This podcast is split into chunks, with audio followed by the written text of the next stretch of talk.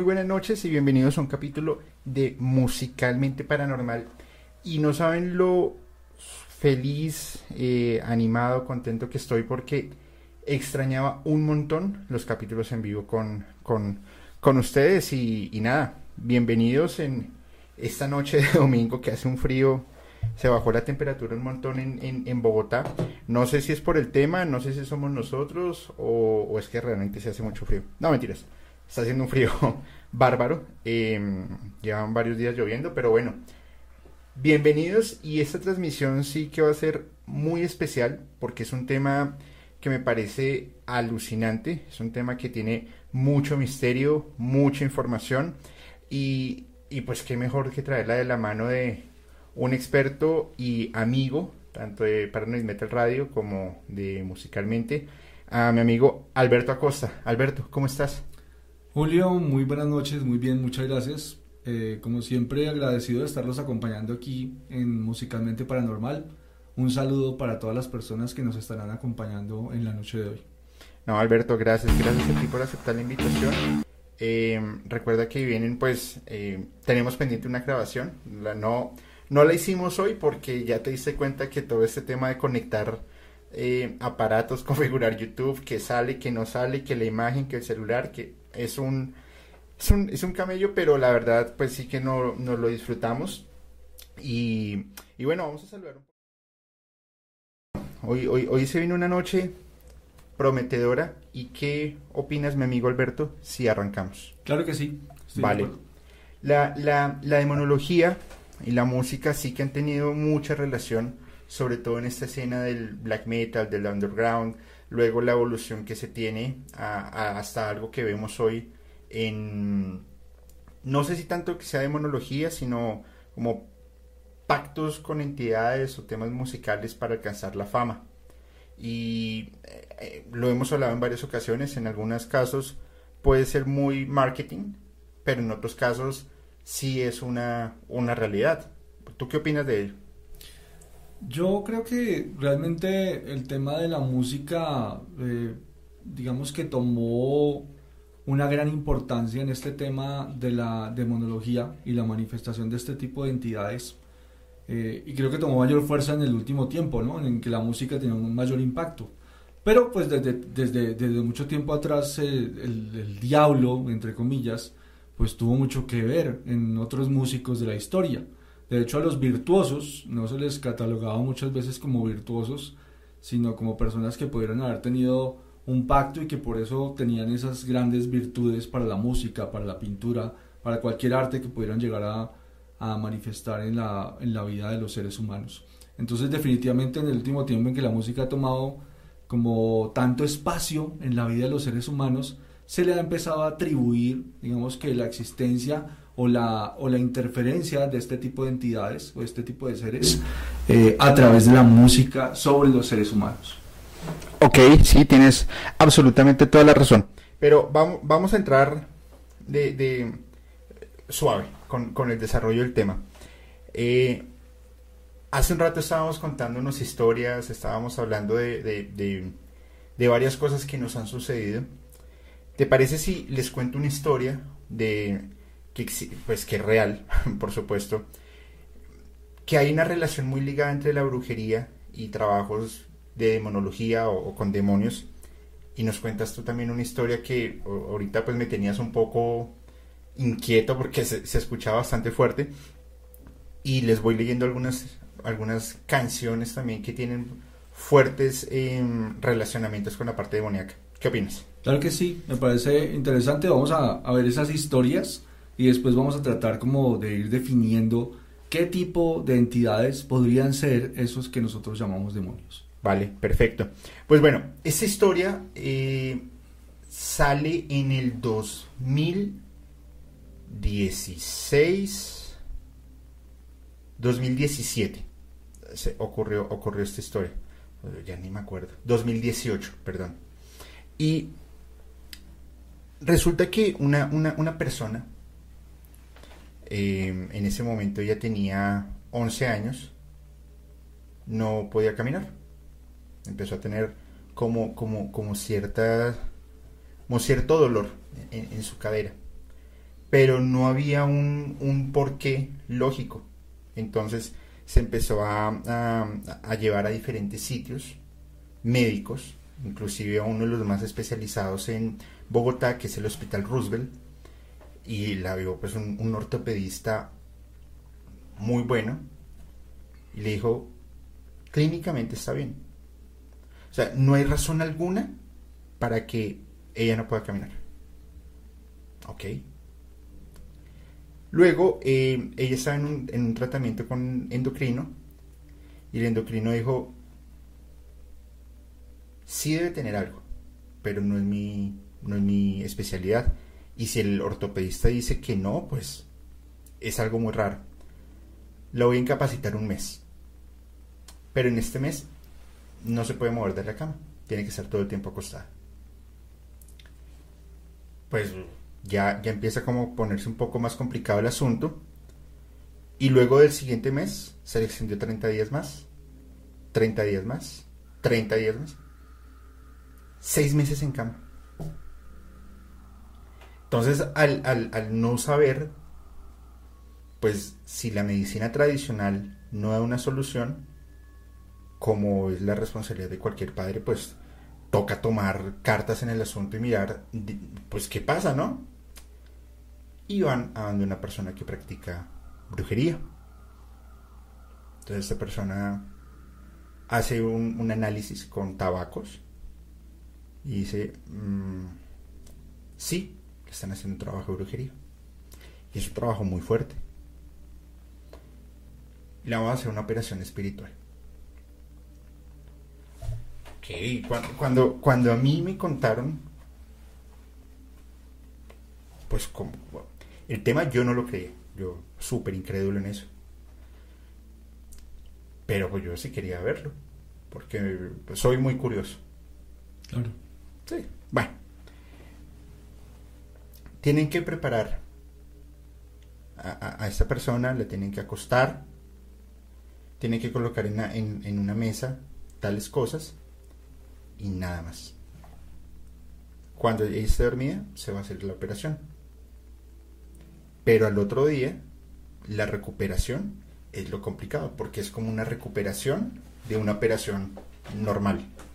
Ok, sí. Ok. Esa noche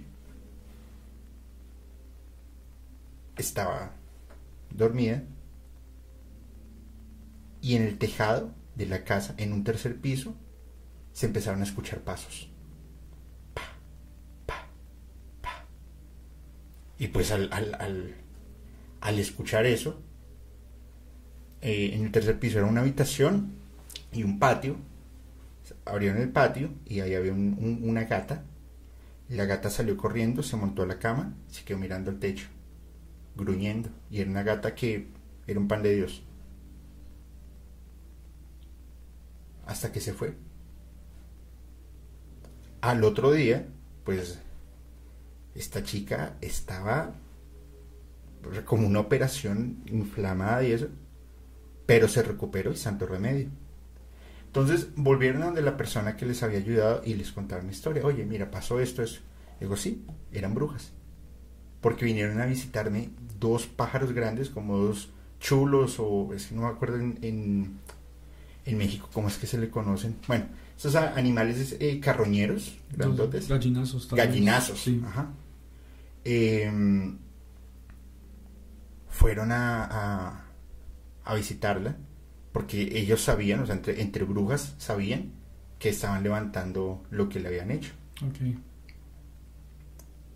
Al final, pues ella hoy tiene una vida normal, pero pues imagínate el poder que puede tener un trabajo de estos para destruirle la vida a una niña pues que no tiene, o sea, no tiene mayor culpa, tiene 11 años. ¿Cómo lo ves? Pues mira, este, este, este tipo de cosas ocurren eh, y ocurren en la cotidianidad de la vida de los seres humanos. Cuando la ciencia no nos da una explicación, es probable que la explicación trascienda los límites de la materia. Y ahí es donde se debe hacer un análisis energético a ver qué más puede estar pasando. Es clarísimo que la magia, en la magia y la brujería se utilizan eh, espíritus, es decir, se invocan entidades espirituales, se envían entidades espirituales. Hay entidades que ya son reconocidas en, los ámbitos de, magia negra y brujería y podríamos catalogarlos como entidades de carácter demoníaco. Eh, hay, oraciones, por ejemplo, para, digamos que los espíritus toman, toman eh, sus adjetivos, como los conocemos eh, en los entornos cotidianos, el espíritu del odio, el espíritu del desespero, el espíritu de la separación, el espíritu de la enfermedad. Esos, esas, hay, diferentes oraciones en donde los, los, brujos y los magos negros convocan ese tipo de entidades que son de carácter demoníaco para eh, enviarlos a las personas y que ellos traigan enfermedad. Hagamos una cosa, Alberto. Acércate, acerca un poquito más tu micrófono, que te quede más hacia, hacia, porque creo que no, no de frente, sino en el, lateral. Listo, perfecto. Perfecto, listo. Bien. Adelante, por favor. Entonces, eh, utilizan este tipo de entidades para ello. Son enviados a, las personas para generar determinadas dolencias a nivel físico, pero que tienen un origen espiritual. Tienen netamente un origen espiritual, un origen energético pues, qué, fuerte, ¿no? Porque justo lo hablábamos hace un rato. Eh, la brujería, la música, la demonología, pues tienen un, un, componente o una intersección entre sus tres áreas que al final van a, pues pueden llegar a afectar y afectan bastante. Ahorita nos estabas contando una historia que me, gustaría eh, que la pudieses también compartir, una que nos ibas a comentar, perdón. Y así vamos dando también introducción para que sepan también pues hacia dónde queremos llegar, hacia dónde queremos orientar, porque pues más allá de hablar de música nada más, creo que sería una pequeña parte de todo el universo que encierra este tema y que por supuesto pues, yo quiero aprovechar el conocimiento que, que trae Alberto, ¿no? Entonces, amigo, el micrófono es tuyo. Muchas gracias, Julio. Pues mira, esta historia es una historia que la viví en carne propia, no es una, no es una historia que le pasó a alguien, es una historia que me pasó eh, a mí. Cuando yo tenía cerca de unos 23, 24 años, en este momento tengo ya 48. Eh, esta historia es, digamos que se cruzó en mi vida, y como se puede cruzar en la vida de cualquier persona, alguien eh, que de alguna manera, por las razones que tuviera, decidió eh, hacerme un trabajo de magia negra. Ese, ese, trabajo de magia negra involucraba el hecho de que yo no pudiera establecer una relación estable con ninguna persona. O sea, era una de esas personas que dicen, pues si no es para mí, no es para nadie. Entonces el trabajo pues consistía en enfermarme. Entonces yo empecé a sufrir de de las rodillas, yo empecé a sufrir de las articulaciones, eh, los dolores eran terribles, eh, el médico me veía y me decía, usted no tiene nada, o sea, físicamente usted está bien, no tiene ninguna afección, y pues obviamente eso pues ya llamó mi atención en ese, en ese tiempo, y me hizo pues de alguna forma buscar a alguien que estuviera por encima de mí en mi conocimiento y que pudiera llegar a ayudarme.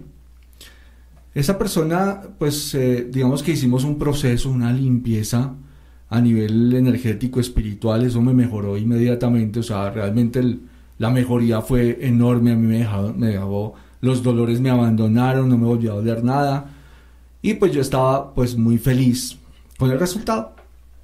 Sin embargo, pues el tiempo pasaba y a mí, digamos que mis relaciones de pareja no duraban, eran cuestiones de meses, o sea, siempre se se desbarataban por cuestiones de conflicto, etcétera, etcétera. Eh, en ese tiempo yo también conocí a otra persona de un gran conocimiento, una persona que de hecho lo que hacía era atender babalaos, o sea, los limpiaba. A los babalaos. A los babalaos. No, no, no, no, era cualquier persona, debería tener un conocimiento bárbaro. Era una bruja de alta jerarquía. Ok. Y los babalaos y los sacerdotes, los hongan vudú, acudían a ella para que les hiciera limpiezas. Y yo la conocí, tuve la oportunidad de conocerla, nosotros nos hicimos pues muy buenos amigos. Y eh, ella siempre me decía que había, algo, había algo que todavía permanecía. Recuerdo esa noche, era una noche eh, de viernes tal vez. Yo me acosté pues normal, no tenía que madrugar al otro día. eh, en la mitad de la noche me despertó una, no sé cómo explicarlo, una especie de calambre, si es decir, una contractura muscular okay. en esta parte. Okay. En esta parte. Fue tan grande la contractura que hizo que yo me torciera en la cama, ¿no? O sea, realmente yo adopté una postura extraña. En medio de ese dolor de la contractura, yo empecé a escuchar que alguien conjuraba. ¿Ok?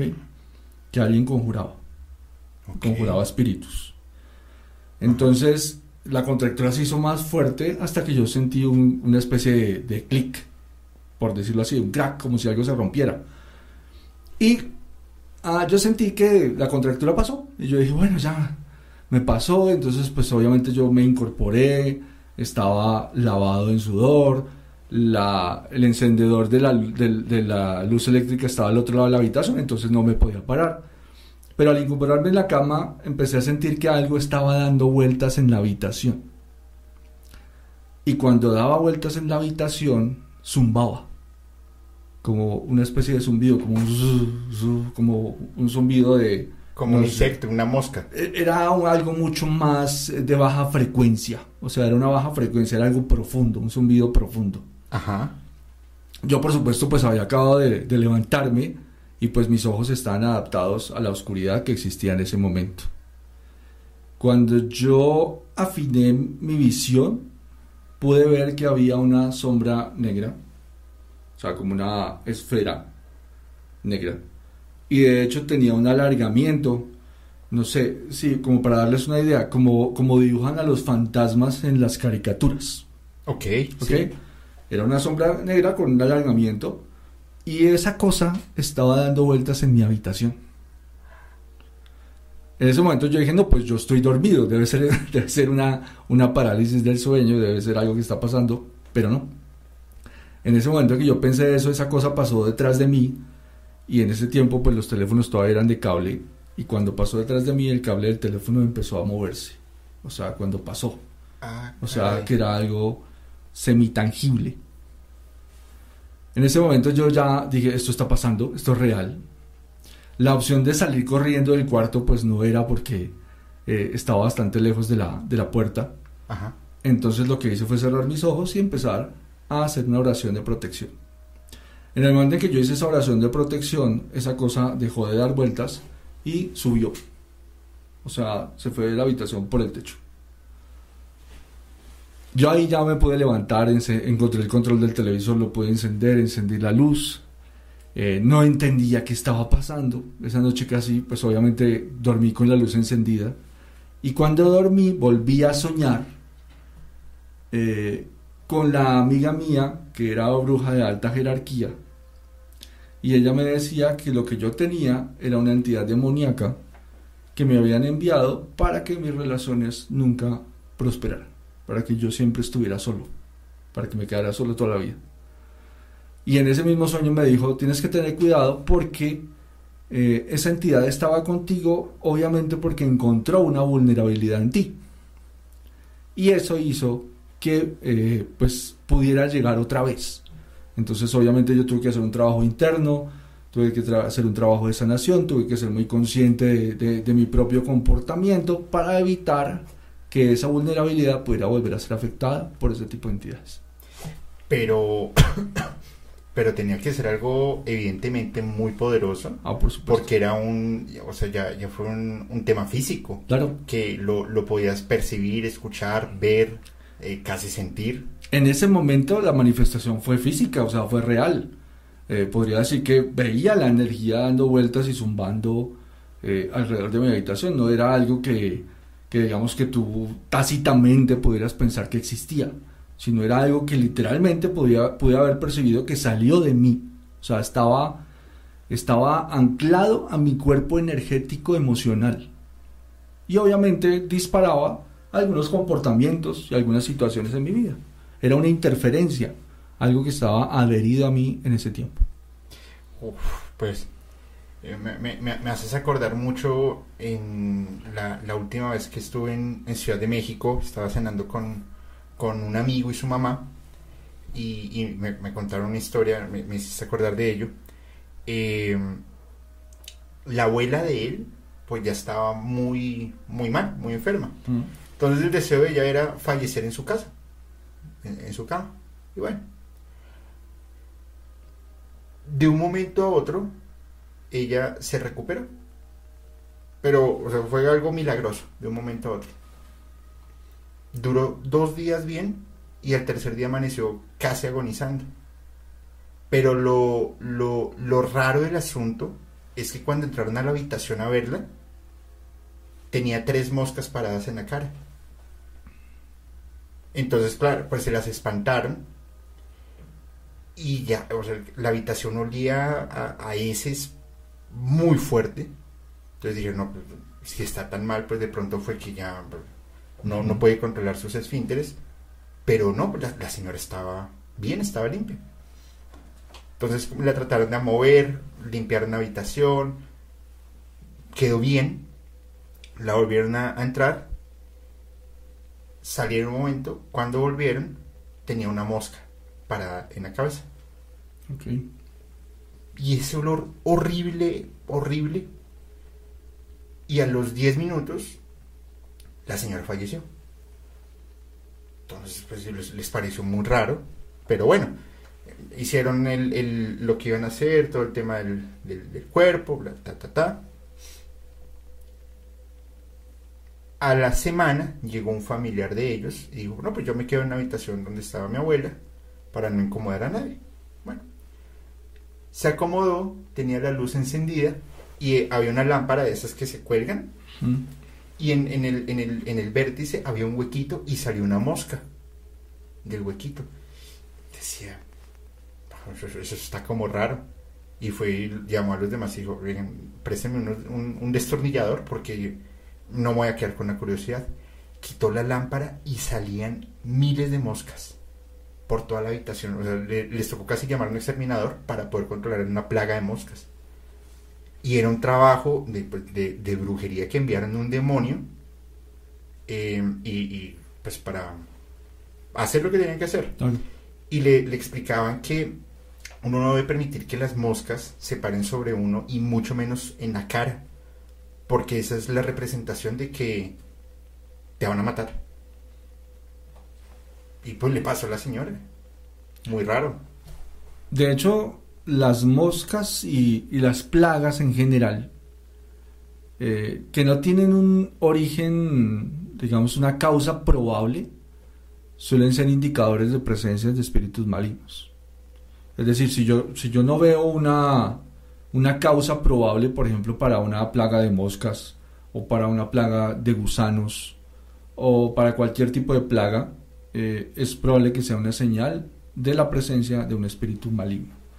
Los olores, por ejemplo, los olores putrefactos, el olor a carne podrida, el olor, el olor a alcantarilla, a heces, que tampoco tiene una causa eh, probable, también son indicadores de la presencia de espíritus malignos. Pues ahí, estamos empezando suave. Vamos, empezando suave. Vamos a, leer quién, quiénes se van conectando acá en la, en la comunidad.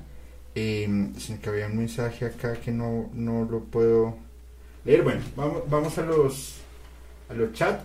Hay una persona, permítanme un segundito nada más, por favor. Filtro, ya está. Listo, quiero enviar un saludo súper especial a Dani Gardea, que nos, nos envió un super chat. Dani, muchísimas gracias por tu aporte. No sabes cuánto lo valoramos y espero que te estés disfrutando este capítulo de la mejor manera posible. Vamos a ver quién se va conectando. Cosmoleón, ¿cómo estás? Diana Hernández, qué fuerte historia y qué triste que la gente haga esas cosas. Sí, la verdad es que es bastante fuerte. Dice Vero C. Hola, Felpo Aponte, que no poder encontrarte. Ojalá pudieras conocer Buenos Aires y ni hablar de la Capilla del Monte. Te quedas a vivir en el Uritorco, esa pequeña ciudad de Córdoba, tiene una energía especial. Ok, saludos, Fepo, si estás por ahí todavía. Un abrazo. Oigan, ayer cumplió años eh, Luis de Ser Místico. Ok. Eh, Luis, te envío un abrazo enorme. Si todavía estás por ahí, pues te enviamos un, abrazo. Espero que le estés pasando súper bien. Y el jueves, si mi memoria no me falla, cumpleaños eh, Fepo.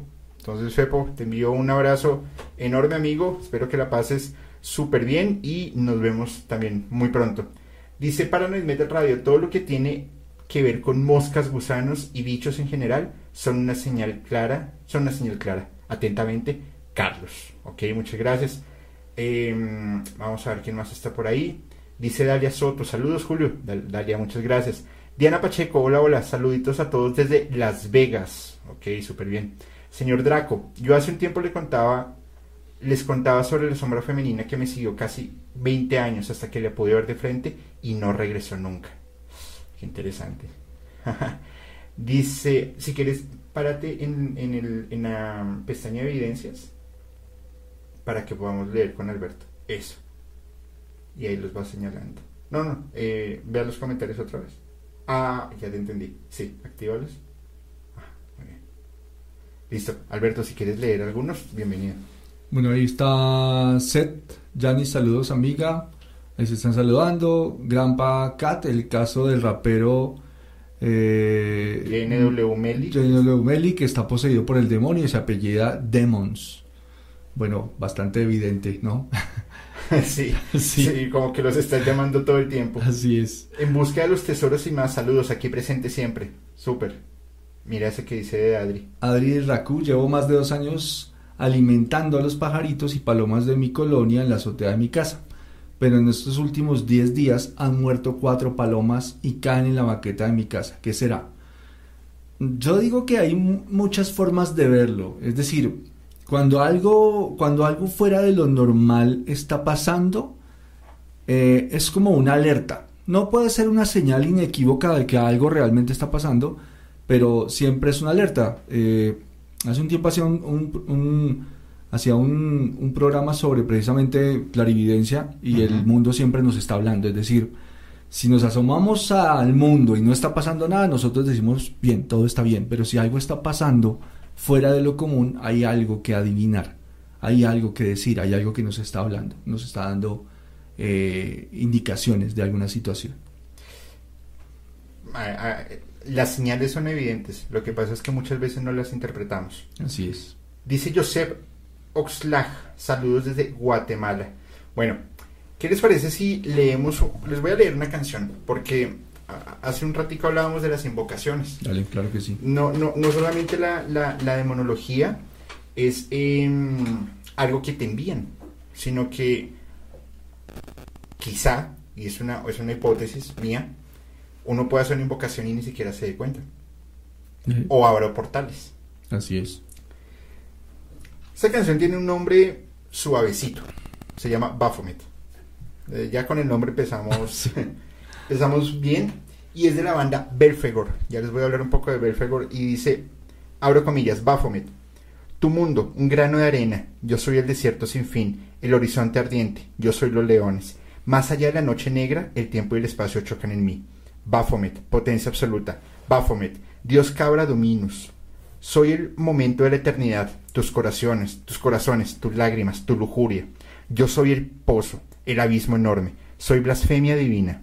Baphomet, potencia absoluta, Baphomet, Dios cabra dominos. Ninguna fuerza puede competir, no se compara a Dios, no mortuo, no vivid, solo estoy yo. En mí todas las cosas se vuelven, no hay Dios. Donde estoy, donde estoy todas las cosas se han ido. Mi oscuridad cegadora, oh tan brillante, adoración dualista del demonio. Baphomet, divinidad sin consolidar. Baphomet, la verdadera voluntad de magia. De magia. Baphomet, suma del ego. Y esa canción la, la, escribe Belfegor, que es una banda austriaca de las más potentes que tiene la, la, onda. Pues que algunos dicen que es black metal, otros dicen que es death metal, otros dicen que es más metal progresivo. Al final tienen un montón de, de, vertientes. A mí al final son, es una banda de culto satanista de por sí desde, desde su logo, su, su isotipo es una, son cruces invertidas bañadas en sangre, lo cual representa la muerte de las religiones. Entonces también van, van, van un tema muy, muy eh, anticristiano. Sin embargo, eh, Belfegor es el nombre de un, de una, de un demonio, que ahí, lo podemos ver, que es uno de los príncipes del, del infierno. Eh, es el personaje físicamente más fuerte que tiene la, la, la, cultura demoníaca. Em, se dice que puede partir un planeta con un puño y que solamente con un suspiro puede generar un tornado a nivel del, del, planeta, al igual que un aplauso. Le hacen em, tributo y tratan de hacerles invocaciones, sobre todo para trabajos que tienen que infligir mucho dolor. Que la persona no se revuelque el dolor y tenga ese sufrimiento constante. Em, pero de formas prácticas, puesto que uno de sus mayores dones, más allá de la fuerza, es la inteligencia. Es una entidad bastante respetuosa y, y hace un rato hablábamos, me decías, el, como Virus. Si mencionas el nombre de un demonio tres veces, pues estás abriendo como un portal. O, el, zapateo que me decías en, la brujería. Ahora pues imagínate una banda de metal que le compone canciones a una entidad demoníaca como Baphomet, que tiene el nombre de una entidad demoníaca, Belfegor, y que su ritualismo y todo su entorno en cómo están girando van exclusivamente hacia las representaciones diabólicas. Así es.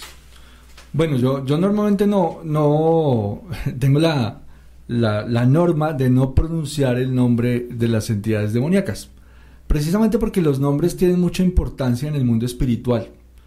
Eh, y lo que yo le comentaba a Julio es que en, en, en, la magia, cuando se hacen invocaciones de espíritus y más que todo en la santería y en las, en las tradiciones animistas, se acostumbra a hacer algo que se llama zapatear un espíritu. Cuando uno lo zapatea es que con la pierna izquierda uno le pega unos golpes al, al piso e invoca al espíritu llamándolo por su nombre. Entonces eso suele hacerse tres veces.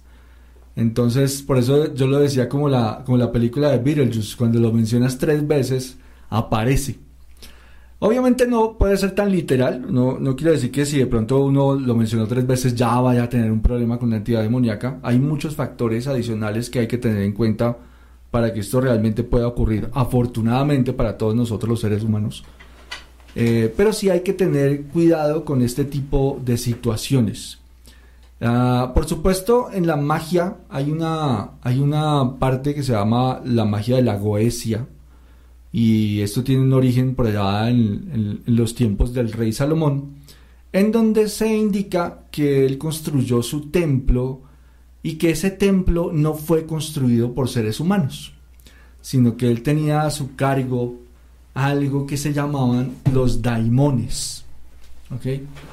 Daimón es una palabra que significa eh, en la antigüedad genio. Esos daimones en la antigüedad no tenían un carácter maligno. Es decir, no eran benéficos, no eran maléficos, tenían un carácter neutro. A nosotros el catolicismo no nos enseña nada acerca de demonios, realmente. Eh, cuando nosotros estudiamos la demonología desde el punto de vista cristiano y católico, en el mundo espiritual solo hay dos tipos de entidades, ángeles y demonios. Para ellos ahí no hay nada más. Pero no es tan real. En el plano espiritual hay muchos tipos de entidades. Entonces, no es una buena idea estudiar la demonología solamente desde el punto de vista católico. Hay que irnos más allá. Y por ejemplo, el judaísmo nos enseña mucho más acerca de estos daimones, de estos genios. Y seguramente a lo largo del programa pues vamos a ir dando información acerca de qué realmente pueden ser estos daimones qué realmente pueden ser estos genios y cómo pueden llegar a manifestarse. Sí, es que definitivamente a nosotros solamente nos dan una, una, cucharada de toda la sopa. Así es. No, no, no vamos a aprender. Y me, acuerdo mucho una, una, una de las películas de Harry Potter, no me acuerdo cuál, cuál era, que decía que cómo querían atacar si ni siquiera sabían defenderse. Mm. Entonces, al, tú no tener la información, no absoluta, pero sí la información de que los, demonios están, existen y, y, están al acecho todo el tiempo, pues tú cómo vas a poder identificar, identificar que están o cómo, cómo, cómo defenderse. Es más, dentro de la literatura, creo yo que hay más libros de demonios que los mismos ángeles, porque es un, es un campo de investigación súper amplio. Y al final todo lo que sea em, tema oculto, oscuro y de, difícil apreciación, pues a mi juicio va a ser muy vendedor. Si, si simplemente quieren ir a ver una, como una abrebocas, creo yo que cualquier, los escritos de Dante Alighieri, pues están bastante, bastante interesantes y cómo representan los círculos del infierno y qué va a encontrar en cada uno. Eh, desde, la, desde un abrebocas del abrebocas está la película eh, Ángeles y Demonios, que es basado en el libro Ángeles y Demonios de, Dan Brown. Así es. Entonces ahí pueden encontrar una información previa, pero es, es, meterse un poco más allá y no, no, esto no es una invitación ni mucho menos a que vayan a hacer alguna práctica oscura, ni mucho menos, sino simplemente a tener un poco de información para así poder tener un juicio de valor y un criterio exacto para decir, sí, es esto y puede pasar esto, esto, esto y lo otro, más allá que sea un simple exorcismo o una aparición que uno no sabe qué es. Claro, por supuesto. Hay muchas connotaciones en, en lo que tiene que ver con los demonios. La mayoría de las que tenemos son negativas. Y yo creo que eso es un punto de alerta, pero sabemos que esa información viene de una religión que estaba basada en el miedo, ¿okay? que tenía un dogma de miedo, de generar temor en los seres humanos. Entonces realmente, ¿qué puede ser un demonio? Eh, el judaísmo los define como los jinn. No sé si hayan escuchado antes esa palabra, los jinn. Jinn es una palabra que quiere decir genio. En el judaísmo y, en la, y, en la, antigua religión hebrea, eh, un jinn era un espíritu de gran poder. Y de hecho dice, los hombres fueron creados del barro. Los ángeles fueron, creados de luz pura. Y los jinn fueron creados del fuego sin humo. Cuando nosotros pensamos en eso, eh, pues la luz pura, obviamente desde el punto de vista físico cuántico decíamos, bueno, fotones, una alta vibración, pura luz. Cuando pensamos en, el, en el barro que creó a los hombres, pues sabemos que es tierra y agua, barro es tierra y agua, y esos dos, esas dos tienen unas connotaciones particulares. La tierra quiere decir materia, ¿cierto? Y el agua quiere decir emociones. Eso quiere decir que el ser humano es un ser físico, emocional, y obviamente tiene otros niveles eh, de manifestación. Y los jinn, cuando nos hablan del fuego sin humo, sin humo, realmente es algo bien particular porque no podría encontrar en este tiempo, en el tiempo moderno, una connotación para el fuego sin humo que no fuera el plasma. ¿Ok? Ajá. Que no fuera ese, ese, ese nuevo elemento, ¿no? Ese nuevo estado de la materia, el plasma. Entonces, lo que nos define es que hay unos seres que han existido durante siglos, milenios, muy antiguos, que se llaman estos jinn. ¿Ok? Estos jinn no tienen una naturaleza maligna, son genios. Y eh, digamos que son bastante inestables. Tienen un gran poder de manifestación en el mundo espiritual y en el mundo material. ¿Ok? Es, cada uno tiene su nombre. Tiene su nombre. O sea, nacen como los. Como si fueran seres humanos con libre albedrío, con su sistema de creencias que tienen libre albedrío para tenerlo y adicionalmente tendrían un nombre. Uno de los jinn más famosos tiene un nombre bien particular y es Shaitan. Es uno de los nombres de los jinn más famosos que hay. Ok, sí, sí lo, Ese, o sea, lo he escuchado, pero no conozco mucho al respecto. Esa palabra, ¿a qué me lleva a mí? Al, al Satan, ¿cierto? al Satán de los cristianos. Ah, sí. Es okay? Pues cuando digo Shaitan y digo Satan, pues estoy hablando del Satán de los cristianos. Es posible que la tradición eh, cristiana o católica haya adoptado los nombres de algunos jinn de la tradición judío-cristiana que trajera ese nombre como Satán, ¿ok? O como Satan a nuestros oídos durante, durante nuestras vidas, durante nuestra educación. Entonces, realmente cuando hablamos de daimones o hablamos de demonios, vamos a hablar de esos seres, de esos seres que no tienen una connotación ni positiva ni negativa, nos dan mucha más información acerca de ellos, realmente. Nos dicen que habitan, que les gusta habitar sitios desolados, particularmente el desierto, las cuevas abandonadas en el desierto, las casas abandonadas. De ahí viene, de ahí surge una, una expresión que, que, se utiliza mucho en, en, investigación paranormal, que no sé si tampoco la han escuchado, que se llama demonio residente. No sé si la has escuchado. Sí, lo he escuchado. Entonces, cuando se habla de demonio residente, hablamos de un demonio que ocupa una casa. ¿Ok? pero normalmente son casas que han estado abandonadas por mucho tiempo. Y ahí esas casas, si tú lo piensas, son casas donde normalmente se va y se hace investigación paranormal y muchas de ellas tienen unas manifestaciones con unas fuerzas espirituales increíbles. ¿Sabes dónde hay una casa de...? Hay, hay varias casas de esas. Aquí en, en, Colombia, por ejemplo, está el antiguo hotel del Salto del Tequendama. Ajá.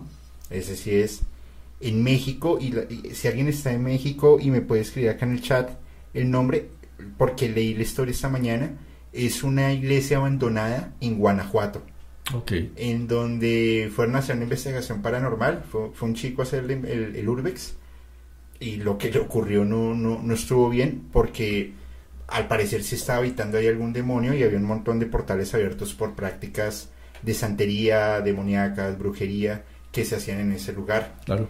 Eh, un sitio también, no sé si, si has tenido la oportunidad de ir, en La Calera, la, la, antigua fábrica de cemento que está abandonada, que es el Pueblo Fantasma. Ok, sí. Es, un, es una barbaridad. La energía que tú sientes allá. Entonces, mira, particularmente esos, esos sitios, así como los que mencionas, que llevan mucho tiempo abandonados, pueden ser sitios donde una entidad de este tipo, un jin o un daimon, llega y toma su posesión del lugar. No les gusta la presencia humana, no suele gustarles para nada. De hecho, muchas veces en las manifestaciones demoníacas lo que ocurre es que las personas llegan a las casas y, y las manifestaciones espirituales siempre los llevan a que tienen que salir de ahí, ¿no? Muchos. Sí, Ant como, como expulsarlos. Así es. Antes que cualquier cosa, es como fuera de acá, váyanse de aquí, esta es mi casa. Estos jinn tienen particularidades. El judaísmo nos da más información, nos dice que no, que no son capaces de abrir cerraduras y que tampoco pueden desatar nudos. Okay. okay. Se les da esa particularidad. No pueden abrir cerraduras, no pueden desatar nudos. Okay. Y cuando tú piensas en eso, uno dice, oh, oh, o sea que pueden ser contenidos. Sí, pueden ser contenidos. Por eso es que eh, en algunas representaciones eh, se ven que están amarradas. Exactamente. ¿Sabes en dónde vi eso? Y creo que tengo la foto. Voy a buscar la foto. Yo la tengo y si algo la, la, la monto en, eh, por Instagram. Eh, no sé si has visto alguna vez las monjas viajeras de Guanajuato. Okay, Hay sí. una monja que es una bruja y está amarrada. Y a mí me pareció curioso cuando la vi, que la conocí hace poco, por coincidencia, porque estaba en un evento cuando las vi. Eh, me pareció curioso que estaban amarradas y tenían unos listones rojos también, que Okay. eso servía para contener. Entonces decían que no solamente era bruja, sino también tenía eh, eh, poderes demoníacos. Claro. No, no, de hecho, hay muchas, hay muchas, ah, digamos que hay muchos textos que hablan de esto, hablan de los famosos daimones. Hay muchos textos en la tradición y la historia en donde se dice, se habla de, de personajes eh, que tenían gran poder espiritual y mágico y que tenían a su cargo daimones. ¿ok? Y esos daimones les servían a ellos. Lo mismo que el rey Salomón. Se dice que el rey Salomón tomó a, su- a sus 72 daimones que le ayudaron a construir el templo y los encerró en una caja. Ajá, así es. ¿ok? Entonces, est- estos 72 son la famosa magia goésica, que son los 72 demonios de la Goesia. Estos demonios son los que normalmente trabajan las personas que eh, se dedican a la magia goésica, ¿ok? Trabajan con espíritus demoníacos, o con jinn, o con daimones. Y su- sus prácticas es hacerse servir por ellos. Prácticas que yo no recomiendo para el común de nosotros. O sea, ahí estamos hablando de algo que se llama magia evocatoria, que es, tiene muchas implicaciones para alguien inexperto la diferencia entre la invocación y la evocación es que en la invocación yo de alguna manera eh, estoy pidiendo una fuerza, ¿ok? O una ayuda o una protección a nivel espiritual. Mientras que en la evocación lo que estoy pidiendo es la materialización física y visual de una entidad. Que normalmente en la magia goésica es un demonio, ¿ok? O un daimon. Muy inestables, eh, no creo que estén muy contentos ninguno de ser invocados. Y, además de que los han encerrado. Exacto, o de ser atados a una situación. Pero fíjate que y Gran Pacat dio un, dio un comentario hace un, ratico, eh, no sé si lo puedes ubicar ahí en, en, los comentarios, que decía justamente lo del rey Salomón, los 72 eh, demonios, pero que Aleister Crowley decía tener el poder y la llave para abrir e invocarlos. De hecho, hay una historia en Crowley, en uno de sus libros. A ver. En donde con su, con su compañero, porque esta magia evocatoria jamás se debería hacer solo. Eh, él entra en un círculo, un círculo protector, y hace una invocación a una entidad demoníaca. La entidad hace su aparición eh, y Crowley se acerca, sale del círculo y se acerca a la entidad y es poseído por la entidad. ¿Ok? Ok. Y el, digamos que su, asistente, también al intentar salir del círculo, eh, Crowley, ya poseído por la entidad, se le abalanza encima y pues le da, le da una paliza tremenda, ¿no? Finalmente su asistente logra volver otra vez al círculo. Crowley logra eh, liberarse de la posesión demoníaca y se dice que a partir de ese día Crowley tiene poder sobre ese demonio particular. Okay, esa es la historia que cuentan acerca de Crowley. Eh, claramente Crowley, un mago, en muchas de sus facetas y desde mi perspectiva también un mago negro, ¿no? Por supuesto. A mí la verdad es que dentro del mundo esotérico de brujería, de magia, creo que uno de los más representativos es, es, es Aleister Crowley. Así es. Y ya pues sí que lo hemos hablado, que justamente esta semana voy a grabar un capítulo eh, un, segundo capítulo de Aleister Crowley con un antropólogo eh, que lleva mucho tiempo investigando la, obra de Aleister Crowley y pues yo lo voy a relacionar con la música. Hay una, hay una pregunta que nos hacen acá y dice Adri, Adri Raku, esos 72, esos 72 nombres que menciona Arturo, ¿son los mismos de los sellos mágicos que menciona Pavo Rebollo o son otros? Son los mismos de los sellos mágicos que están en la clavícula menor del rey Salomón. Ok, más explicado no, no puede ser, está perfecto. Bueno, em, ¿te parece si leemos otra, otra, otra canción? Dale, claro que sí. Eh, de, aquí, de, de, ese, de ese monstruo que te, que te gustó, que te pareció bastante divertido.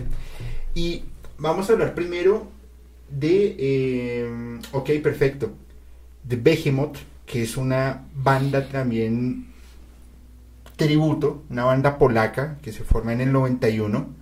Inicialmente se llamaban Baphomet, pero dieron como, como, como esta evolución. Se catalogaron black metal poderoso, black metal fuerte. Luego tocaron algo de death metal, pero cogieron temas de ocultismo, mitología del Oriente Medio, magia pagana, mitología hebrea, y fue cuando dieron esta evolución a Behemoth. Más allá de la... Bueno, voy a leer la canción y te doy un punto de vista que yo tengo. A ver, ¿tú qué opinas? ¿Vale? Em, por favor, todos, eh, prepárense para abrir portales. No, mentiras, no, mentiras. Haremos, abro comillas, cristianos a los leones. He aquí, hijo bastardo, yo soy el malvado.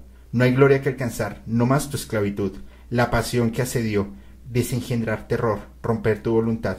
Vosotros, pálido dominio, se desvanece en mí la voluntad que domina. Y mira cómo se levanta mi estrella, quemando la tierra. Sol, el ojo de los dioses, lanzado al espacio, mira el eclipse de luna, Falling de tu gracia. Mira, llorar a todas las naciones, todos tienen su nombre. Alabado sea la llama. Ver ángeles cayendo, cayendo desde el cielo. Alabado sea la llama. Mate a tu Dios. Tu voluntad está hecha, tú eres el Señor. Levántate, levántate alto, llevar a través de las puertas del sol. Levántate, levántate alto, donde los ángeles no se atreven a volar. Invité a festejar dioses y déjame alejarme. Deja llamas en la infamia y mírame besar las estrellas. Y Behemoth en sí como, como, como demonio eh, es, una, es, un, es un demonio que se lo, lo traen en el libro de Job y que lo muestran como, como un pseudo humano, tiene pues una combinación de humano, elefante, hipopótamo, muy poderoso y que lo, lo, lo, lo describen de la siguiente manera. Mira, mira ante ti a Behemoth, él se alimenta de pasto como un buey, cuánta fuerza hay en sus riñones, qué vigor en los músculos de su vientre, endereza su cola como un cerdo.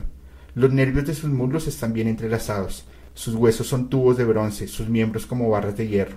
Es la primera de las obras de Dios que lo, que lo convirtió en el Adair, Adalid de sus compañeros, porque las montañas le aportan un tributo, y también las fieras que retosan a ella. Él se recuesta bajo los lotos, en lo oculto de los cañaverales y pantanos. Los lotos lo cubren con su sombra, los sauces del torrente lo rodean. Si el río se enfurece, no se perturba. Está sereno, aunque en Jordán le llegue a la garganta.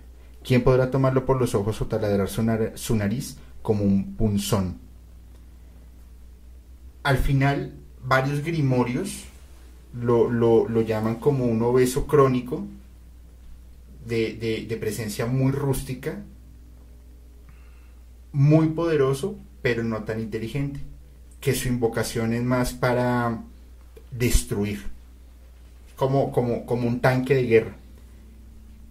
Y como, como lo pueden ver, que, es gordo y tiene una, una, como una presencia tan fuerte, lo denominan el demonio de la gula.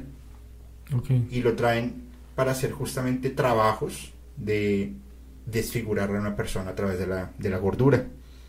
Eh, lo conocen como el sommelier de los infiernos y el chef personal de Satanás. Y todo esto está dentro de los mitos hebreos. Behemoth es una palabra hebrea, que es decir, las bestias de los animales. Significa alemán elefante llamado a su desmesurada grandeza que siendo un animal vale por muchos.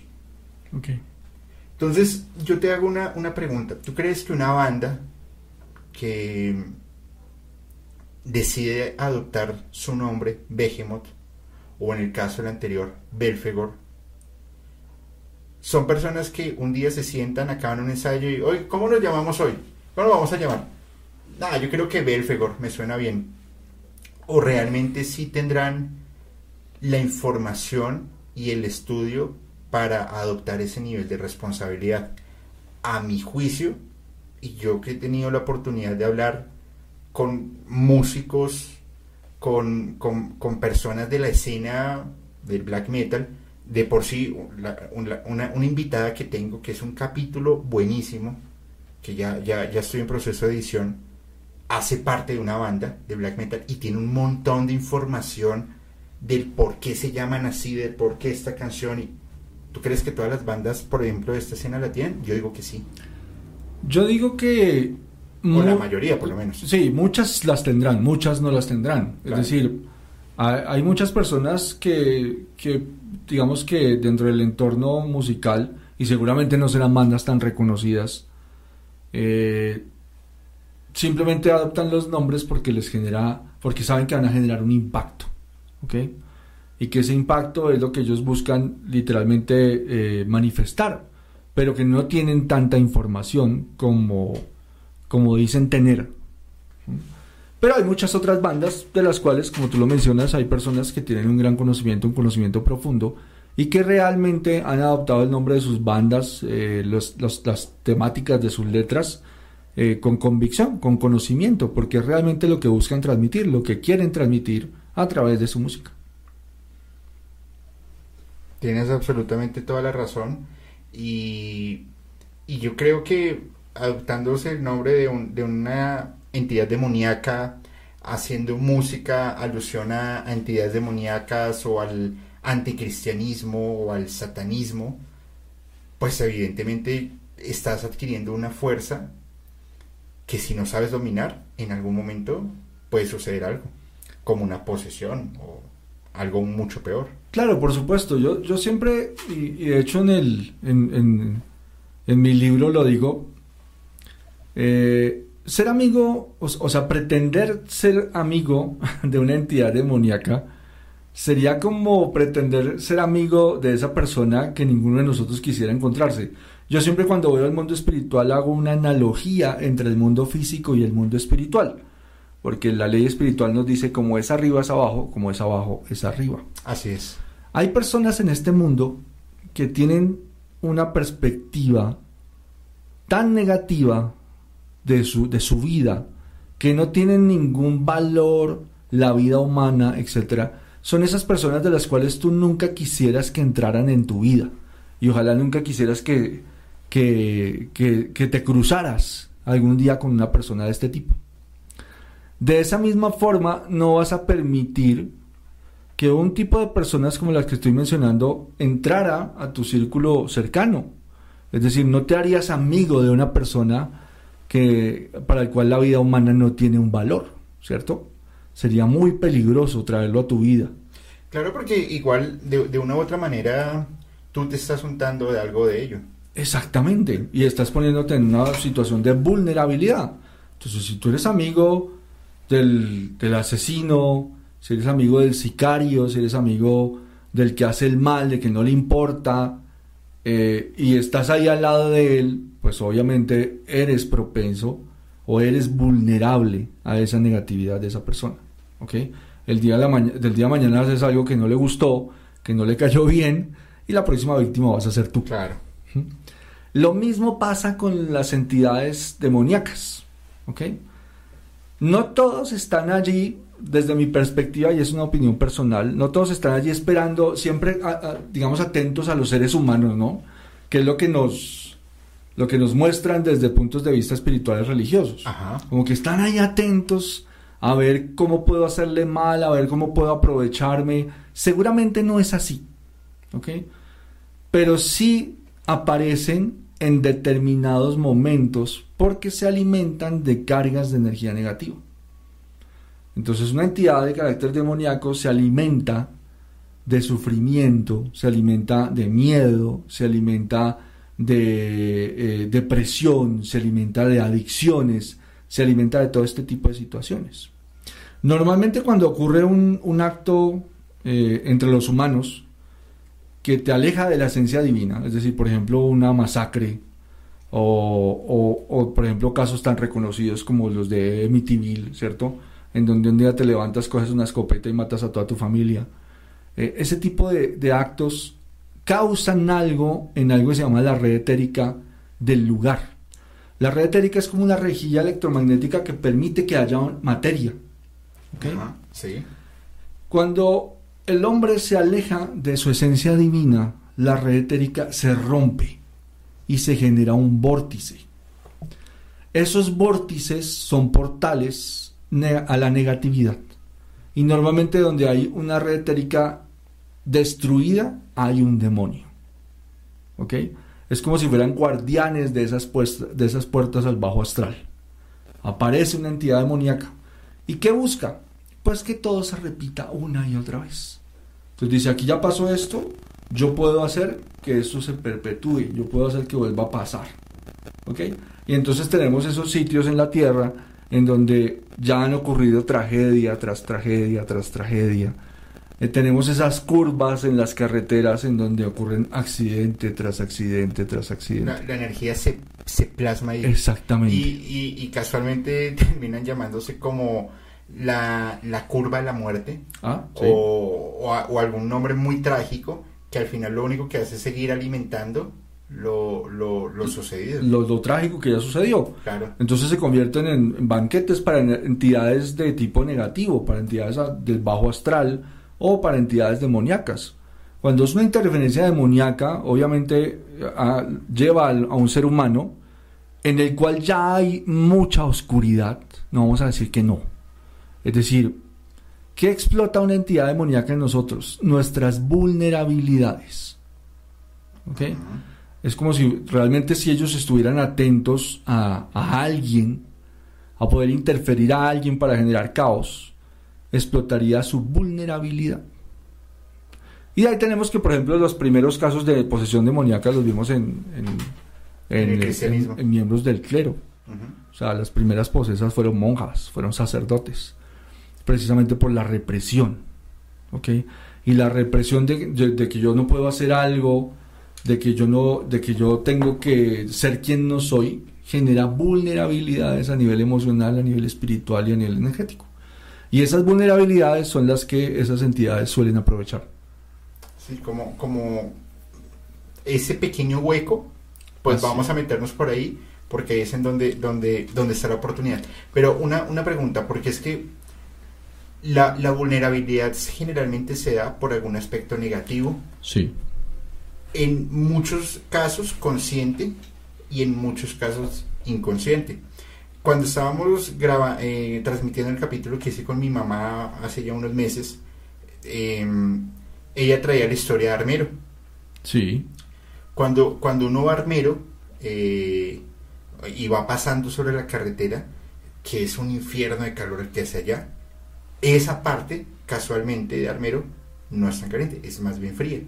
Y, y, y no, no, no el frío solamente del clima, sino que tú estás caminando sobre 30.000 personas que están que fallecieron y que no saben, aunque están muertas. Claro. Y yo creo que la energía es tan negativa que debe ser un banquete para las entidades demoníacas. O sea, yo me imagino que, por ejemplo, hacer alguna invocación, magia negra, misa negra, vudú allá, debe ser una barbaridad ni pensarlo, o sea, realmente es, es, como, sería como hacer, hacer eso en un espacio hipercontaminado astralmente. Sería como ir a hacerlo en un cementerio, literal, es un cementerio, es un campo santo, de hecho fue declarado así. Entonces, realmente es algo que no se debería hacer. Ellos explotan nuestras vulnerabilidades, están atentos a las vulnerabilidades del ser humano, pero si tú miras, todos los seres humanos tenemos vulnerabilidades. Eso quiere decir que hay propósitos superiores en la aparición de este tipo de entidades en la vida de las personas. ¿Ok? A nivel energético, se puede establecer las personas que son más vulnerables a vivir este tipo de experiencias en su vida. Pues, la verdad es que me, me...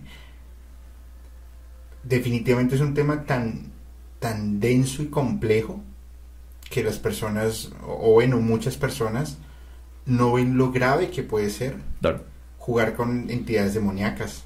Y, digo jugar porque lo ven como un juego. Es como una persona que dice que practica brujería, se lucra de ello y lo único que está haciendo es una estafa.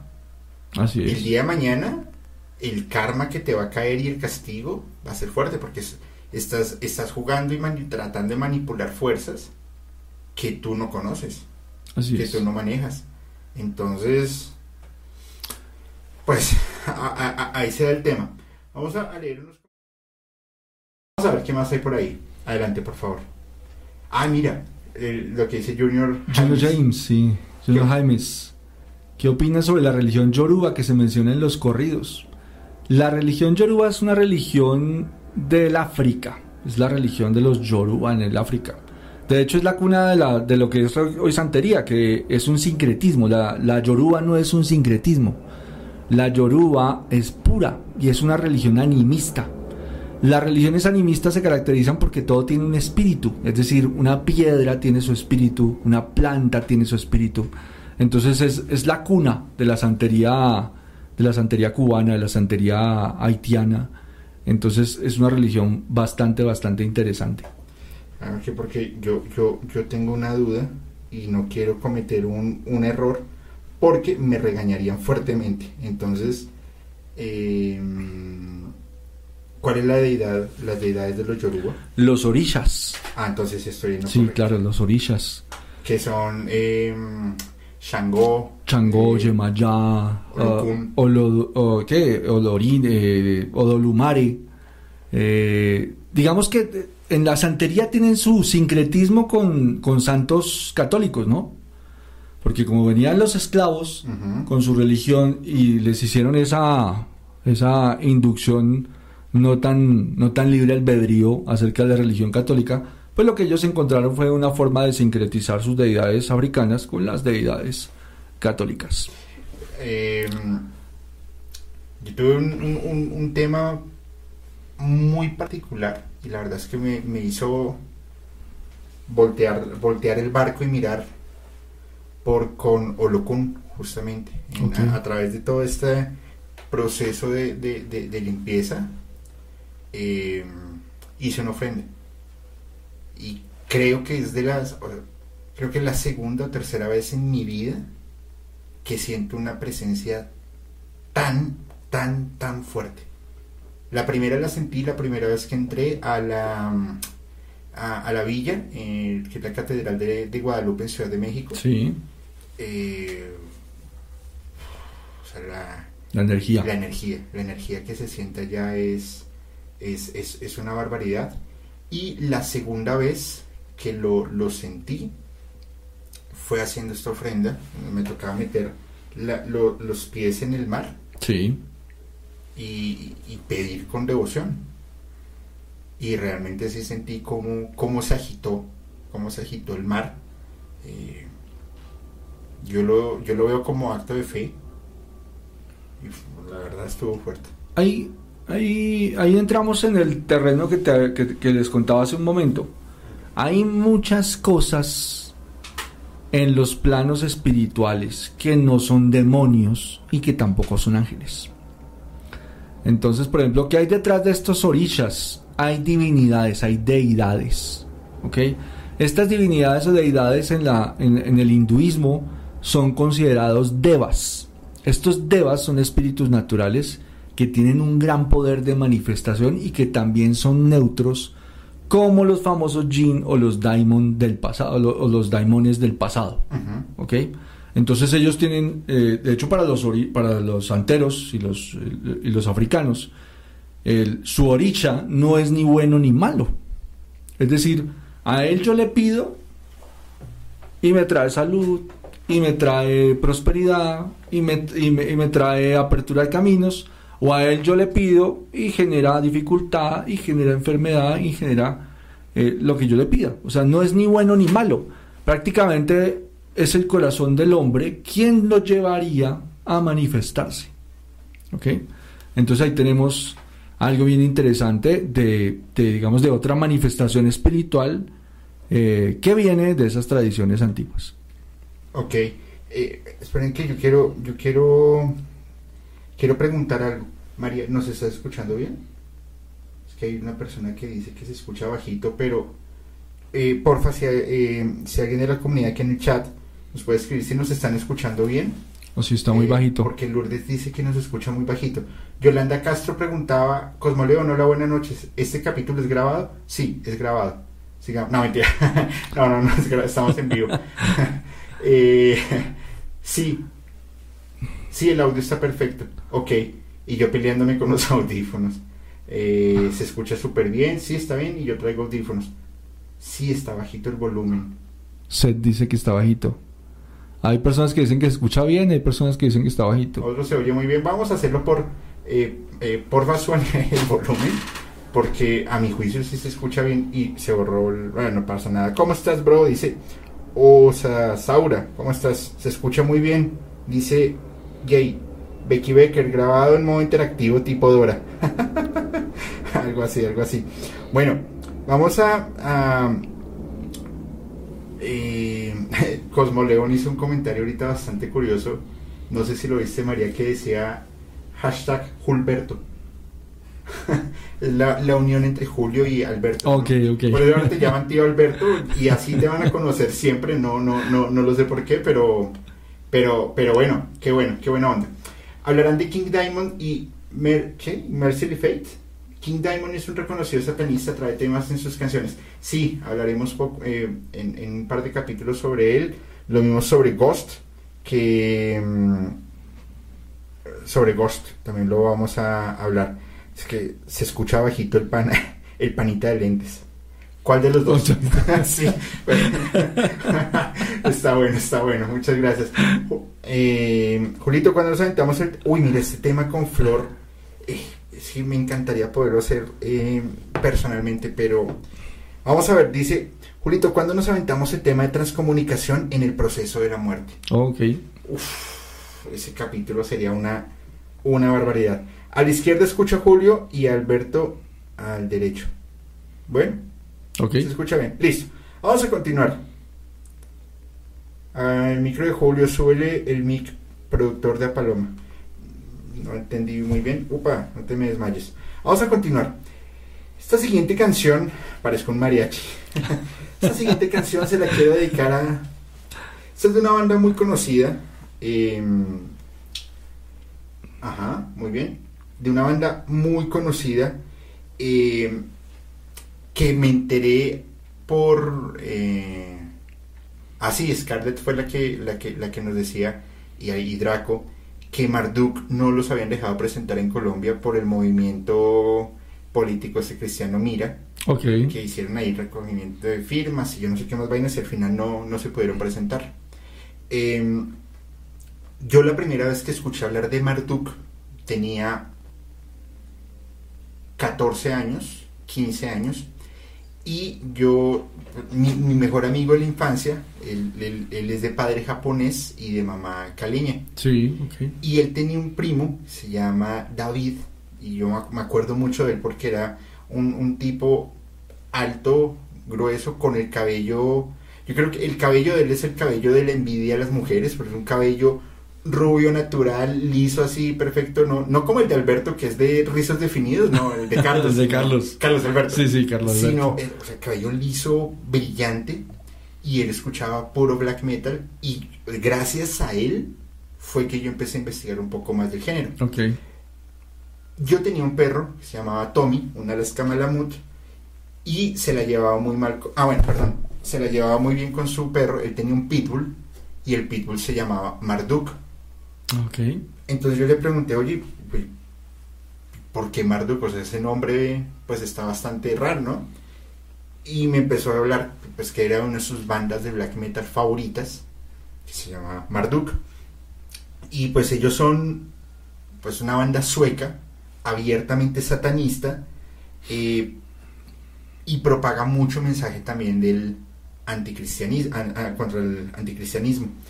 Aquí debemos hacer alusión a varias cosas. Primero, el hecho de que tú seas anticristiano no significa que seas satanista. Así es. Entonces hay que, hay que, hay que tener muy bien esa, esa, esa, esa división. Eh,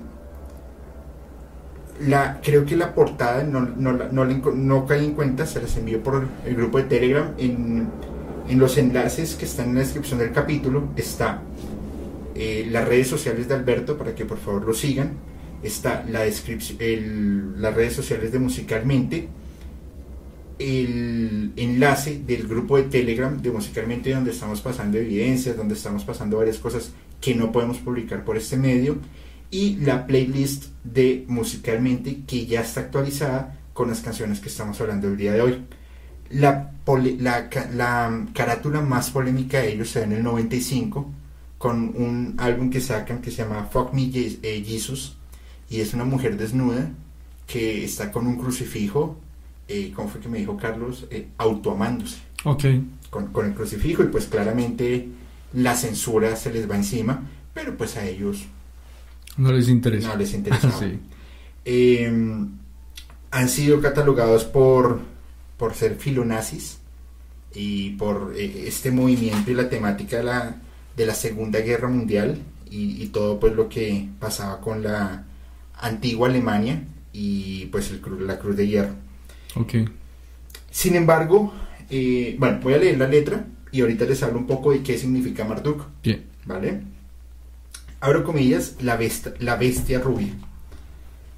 La sombra más negra llena de muerte, la bestia rubia está entra marchando. El remitente del miedo y el aborrecimiento se elevan a través de nubes de ceniza y descomposición. Siguen pájaros negros de carroña, de carroña, vienen a llenar los cementerios, poniendo velas hasta la última máscara, a través de heridas sangrantes que aún están por venir. El suave toque de las cuerdas de un violín, los cuervos de la muerte y las cenizas cantan la bestia rubia. Manadas de lobos embelesados con mucha sangre, Bohemia Moravia, una nación funeraria con urgencia funeraria. La moral local pulverizada, ninguno se atreve a levantar la mano. Exilio, rebelión, clavos de fatalidad. Protectorado a tu alcance, toda posición borrada. El suave toque de las cuerdas de un violín, los cuervos de la muerte y las cenizas cantan, suavemente acariciada por las alas de Azrael, la bestia rubia.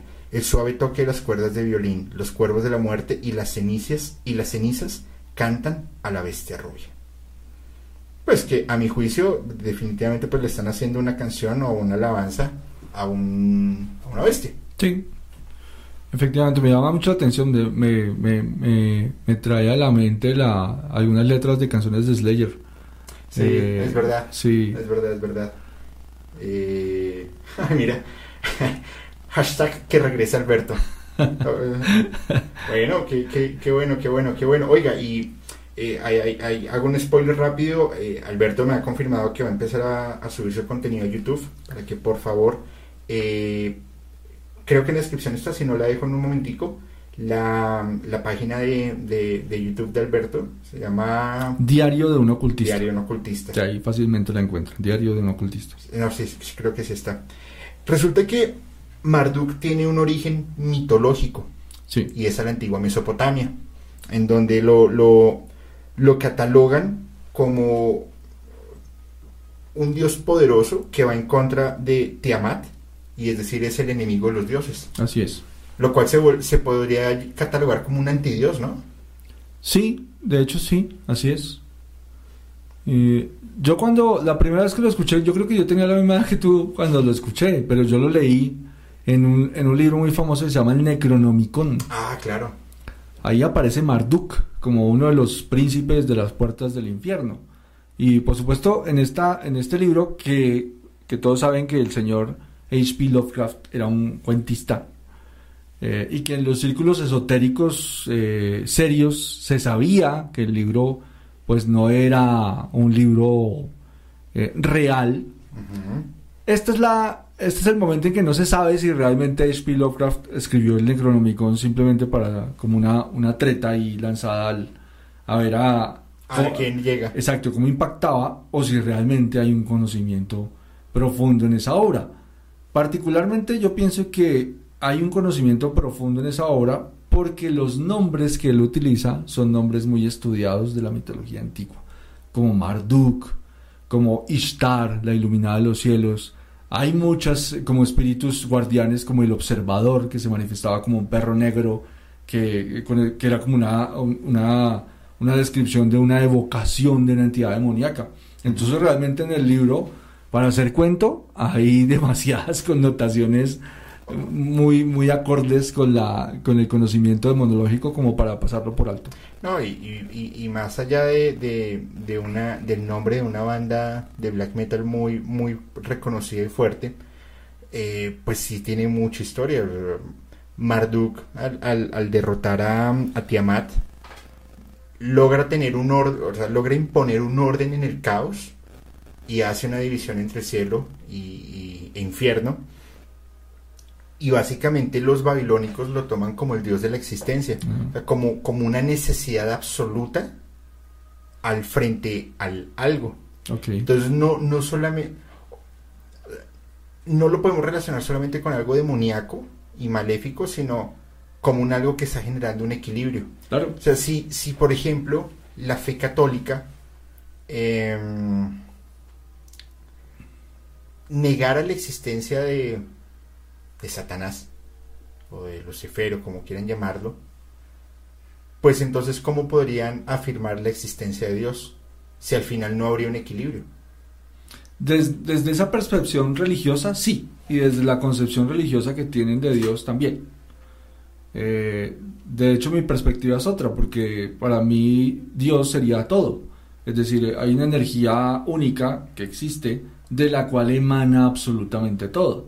Y cuando digo ah, emana absolutamente todo, emana el bien y emana el mal. Es decir, todo lo contenido en este mundo y en este universo haría parte de esa gran energía que está disponible para todos, que llamaríamos Dios. Ok, bueno, una, una pregunta, mi estimado Alberto. Las personas que nos están escuchando hoy, ¿cuál sería la información más valiosa sobre demonología? Yo digo que algo bien importante es entender que todo lo que llaman demonios no necesariamente son demonios, ¿ok? Hay muchas otras cosas. Eh, el judaísmo nos da más información, por ejemplo, nos, habla de una palabra que se llama dibuk, ¿ok? Dibuk es una palabra hebrea que significa adhesión. El dibuk lo, tiene la connotación de ser un espíritu humano desencarnado, ¿cierto? Que tiene una manifestación maligna y que tiene la capacidad de adherirse a la energía de un ser humano vivo. Entonces cuando hablamos del fenómeno de posesión, eso suena más real que cualquier demonio, es decir, eso suena a un demonio. Sin embargo, no es un demonio, es una entidad humana. Espera, espera, espera, me perdí. ¿La posesión no es demoníaca? La mayoría de posesiones que conocemos no son dadas por entidades demoníacas. La mayoría de posesiones son hechas por entidades humanas desencarnadas, de carácter maligno. Vamos a hacer un ejemplo. Sí, por favor, porque mi, cerebro quedó así. quedó, quedó en estado de mico aplaudiendo. Vamos a suponer, vamos a utilizar la palabra tío ya que es tan famosa en, esta noche. Vamos a suponer que el tío, no sé, inventémonos un nombre no tan común. El tío Ananías, ¿cierto? Tenía una particularidad en su personalidad que no pudo resolver y no pudo equilibrar en su vida. Vamos a suponer que era un hombre iracundo, vamos a suponer que era un hombre bebedor y vamos a suponer que era adicto al, sexo, a las mujeres, etc. Vamos a suponer eso. Ok. La, la, que la percepción, eh, el estado mental que un ser humano tiene después de la muerte es el mismo estado mental que tiene antes de morir. ¿Mm? Entonces el tío Ananías se murió, dejó su cuerpo físico. Sí. Pero está tan apegado a los placeres de la materia que no trasciende a la luz sino que sigue en búsqueda de esos, de esos eh, placeres, por decirlo así. La bebida, eh, su carácter eh, difícil y su adicción a las mujeres. Entonces, ¿el que busca? Él, él busca seguir perpetuando y la forma de satisfacer lo que lo hacía feliz cuando era, cuando estaba vivo. ¿Y qué va a ir a buscar? Un huésped, un huésped perfecto, para poder seguir manifestándose. Y entonces se adhiere, por eso se llama Dibuk, y yo no sé si ustedes han escuchado el término caja Dibuk, sí. que es, otro tema, también para otro tema de otro programa. Entonces se adhiere a un ser humano vivo que pueda ayudarle a satisfacer o que tenga esa vulnerabilidad para poder satisfacer lo que lo hacía feliz cuando era vivo. Y ahí estamos hablando de una interferencia o de una posesión no, no soy el más experto en, temas de posesión, pero hay, hay, hay, como varios issues para entender qué es una, que puede ser una posesión. Claro. Como por ejemplo el hablar otras lenguas desconocidas o, como cierto fastidio a, temas del clero católico. O bueno, así es como lo romantizan claro. películas. Por supuesto, así es como lo romantizan en las películas, porque la religión católica y el término católicos es universal. Entonces partimos del hecho de que el demonio le tiene una aversión a la religión católica del cristianismo, ¿cierto? Es lo que a todos nos han, nos han inculcado. Pero entonces yo me pregunto, ¿las personas de otras religiones no sufren posesiones?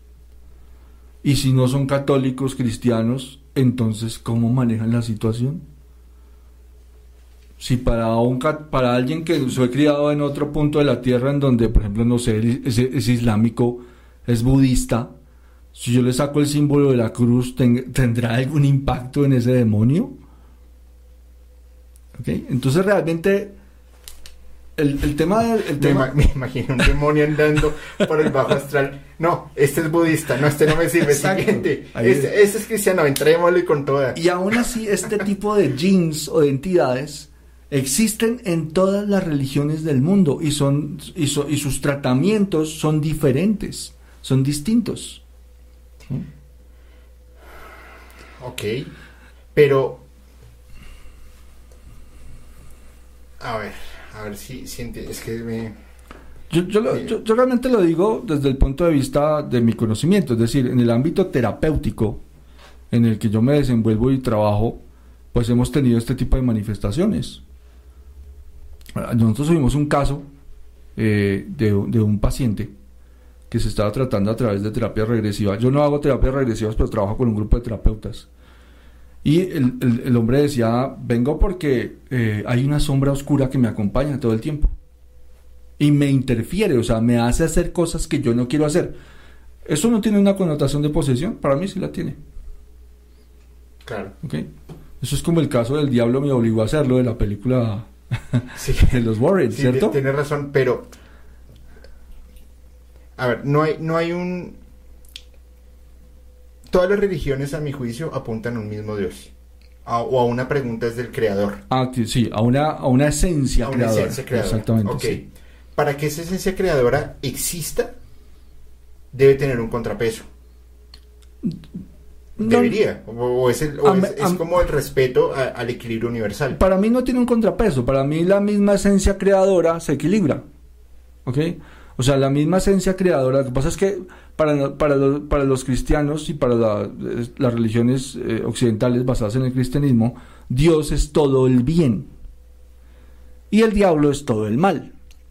Pero desde una connotación esotérica seria, Dios es todo, es el bien y es el mal todo emana de él. Es decir, los demonios, si eh, en caso de existir como una entidad maligna, serían parte de lo que es Dios. Serían una manifestación. Ya te entiendo. ¿Ok? De Eh, Es, es- es- es la misma mano que equilibra para que, para que pueda haber una, una, un desarrollo de. Un desarrollo, un, un- un movimiento perpetuo universal. Ajá, ¿Ok? sí. Entonces, desde esa perspectiva, eh, y mira que nosotros, nosotros desde el cristianismo siempre decimos es que estamos en una guerra espiritual, ¿cierto? Estamos en una batalla espiritual. Y desde el punto de vista terapéutico moderno ya no existe esa batalla. Ya entramos a restablecer equilibrio. ¿Ok? Entonces nuestro paciente nos decía, hay una sombra oscura que me acompaña, me dice qué tiene que hacer, qué tengo que hacer, yo tengo que obedecerle, y cuando se hace la terapia, esa sombra oscura se manifiesta. Ya. Y en el, y en el, en el, en el eh, consultorio de la terapeuta empiezan a volar libros. O sea, se, se produce un fenómeno físico. Un poltergeist. Exactamente, y empiezan a volar libros. Y el tipo de regresión dice, "M- mi papá está acá. ¿Ok? Ay, Dice, mi papá está acá y está muy enojado por lo que están haciendo. Entonces, desde el punto de vista terapéutico, nosotros podemos decir, no, un demonio, corramos, ¿ok? pero no era el papá. Pero, pero parece ser que la sombra oscura representaba a su padre que siempre le decía qué tenía que hacer. Pero entonces esas representaciones que creíamos ver demoníacas y esos exor- eh, exorcismos a entidades demoníacas eran a personas que estaban, que ya no están en este plano, que estaban aferradas a temas más bien negativos. Muchos, ¿Ok? muchos van a ser ese tipo de entidades. Otros menos frecuentes van a ser daimones. Pero, pero entonces ahí vuelve la misma pregunta. ¿Cómo saber cuando una posesión es de una entidad negativa, que no necesariamente es demoníaca, y de un demonio, de una entidad demoníaca? Mira, desde el punto de vista terapéutico que se hace hoy en día, se- hay que hacerle, y esto va a sonar chistoso, hay que hacerle terapia a la entidad. ¿Ok? Dios mío. O sea, O sea, que- si, si es difícil terapiar a entidades negativas que están vivas, Por ser, ahora imagínate una que no está en y este de, plano. hecho es, eh, y de hecho es importante decir, bueno, ¿cuándo llegaste? ¿Qué haces acá? ¿Quién te envió? ¿Ok? ¿Por qué estás con esta persona? Y empezar a indagar acerca de cuál es la naturaleza de esa posesión o de esa interferencia. Eh, ya hay ciencias avanzadas en eso. De hecho, hay una, hay una, hay una, hay una, no sé, es una corriente de conocimiento y de hecho no sé si es una empresa constituida que se llama Clairvoyance, ¿ok? Clear Vision se llama, perdón, que ellos tienen un conocimiento avanzado acerca del despeje de entidades negativas, de entes parásitos del cuerpo energético. Ajá. ¿ok? Y no estamos hablando de liberación, porque mira que cuando hablamos de liberación y exorcismo, es voy a sacar el demonio que hay en ti, lo voy a sacar de ti y lo voy a dejar para que vaya y se le meta a otro. ¿Ok? Cuando hablamos de despeje, hablamos voy a sacar la entidad que hay en ti y la voy a despejar, la voy a integrar al cosmos. Ya no va a poder buscar un huésped para otra persona. Entonces, en esto, a nivel de conocimiento terapéutico, podemos avanzar mucho si nos liberamos de las taras del pasado y de los dogmas y del temor a hacernos frente a todo lo que hay en los planos invisibles que nosotros no queremos reconocer. Mira, tú, has acabado de borrar 25 años de información que tengo en mi cabeza. Ahora ya no sé si la niña, bueno, realmente era un niño, el niño del exorcista, si era una entidad demoníaca. Eh, se vale terapia de pareja como con tu demonio favorita. Fuertes comentarios. Hay que hacer, dijo, hay que hacerle eh, terapia a la entidad. Qué fuerte eso. Bueno, vamos a, leer un poco de, comentarios. Eh, porque esto está como muy interesante, ¿no? Si quieres, pásate a la, parte de... Eh, vale. Vamos a leer los comentarios. ¿Y qué te parece si ahorita... Bueno, ya, ya, ya te digo qué podemos hacer. Dale. Listo, vamos a ver qué. Ah, bueno, hay un comentario acá que está muy bueno. Dale, dale. Es que nos dice el ¿qué estudiaste? Alberto responde, terapeo de demonios y los reintegro al cosmos. con, con diploma, con maestría en... yo, yo, espero no tener que hacer eso. Realmente es el equipo de terapeutas en los que yo trabajo quienes realmente hacen eso. Estuvo bueno eso. Eh, eh, a mi amiga Lulu Fernández te envío un abrazo súper enorme y gracias por tu aporte. No sabes lo, lo, importante que es. Y, justamente estos eh, super chat es para la escuela que está montando Alberto de impulsar entes negativos al cosmos y reintegrarlos a, reintegrarlos a la luz. A la luz. Oye, una pregunta que vi hace un ratito y es que este espejo de aquí no, no es peligroso ni... no, no, realmente no. Ese, espejo es un espejo que tiene una connotación... O sea, está ahí por algo. Eh, sí, exacto. No va a pasar nada. Ahorita empiezan a volar libros. no, no, no, De hecho, nosotros estamos protegidos porque antes de iniciar esta, esta transmisión hicimos una protección especial. Y, y, bueno, ya terminando la grabación, te voy a pedir un favor porque es la primera vez desde que estoy haciendo musicalmente que no me duele la espalda. sí, en el capítulo. ¿Ven? May Mejía, yo la más labiosa terapiando a la entidad. Imagínate una entidad con. No, no estoy diciendo nada de May, pero imagínate una entidad con una vieja chismosa. Eso sería una terapia. Se alquila suegra para terapiar demonios.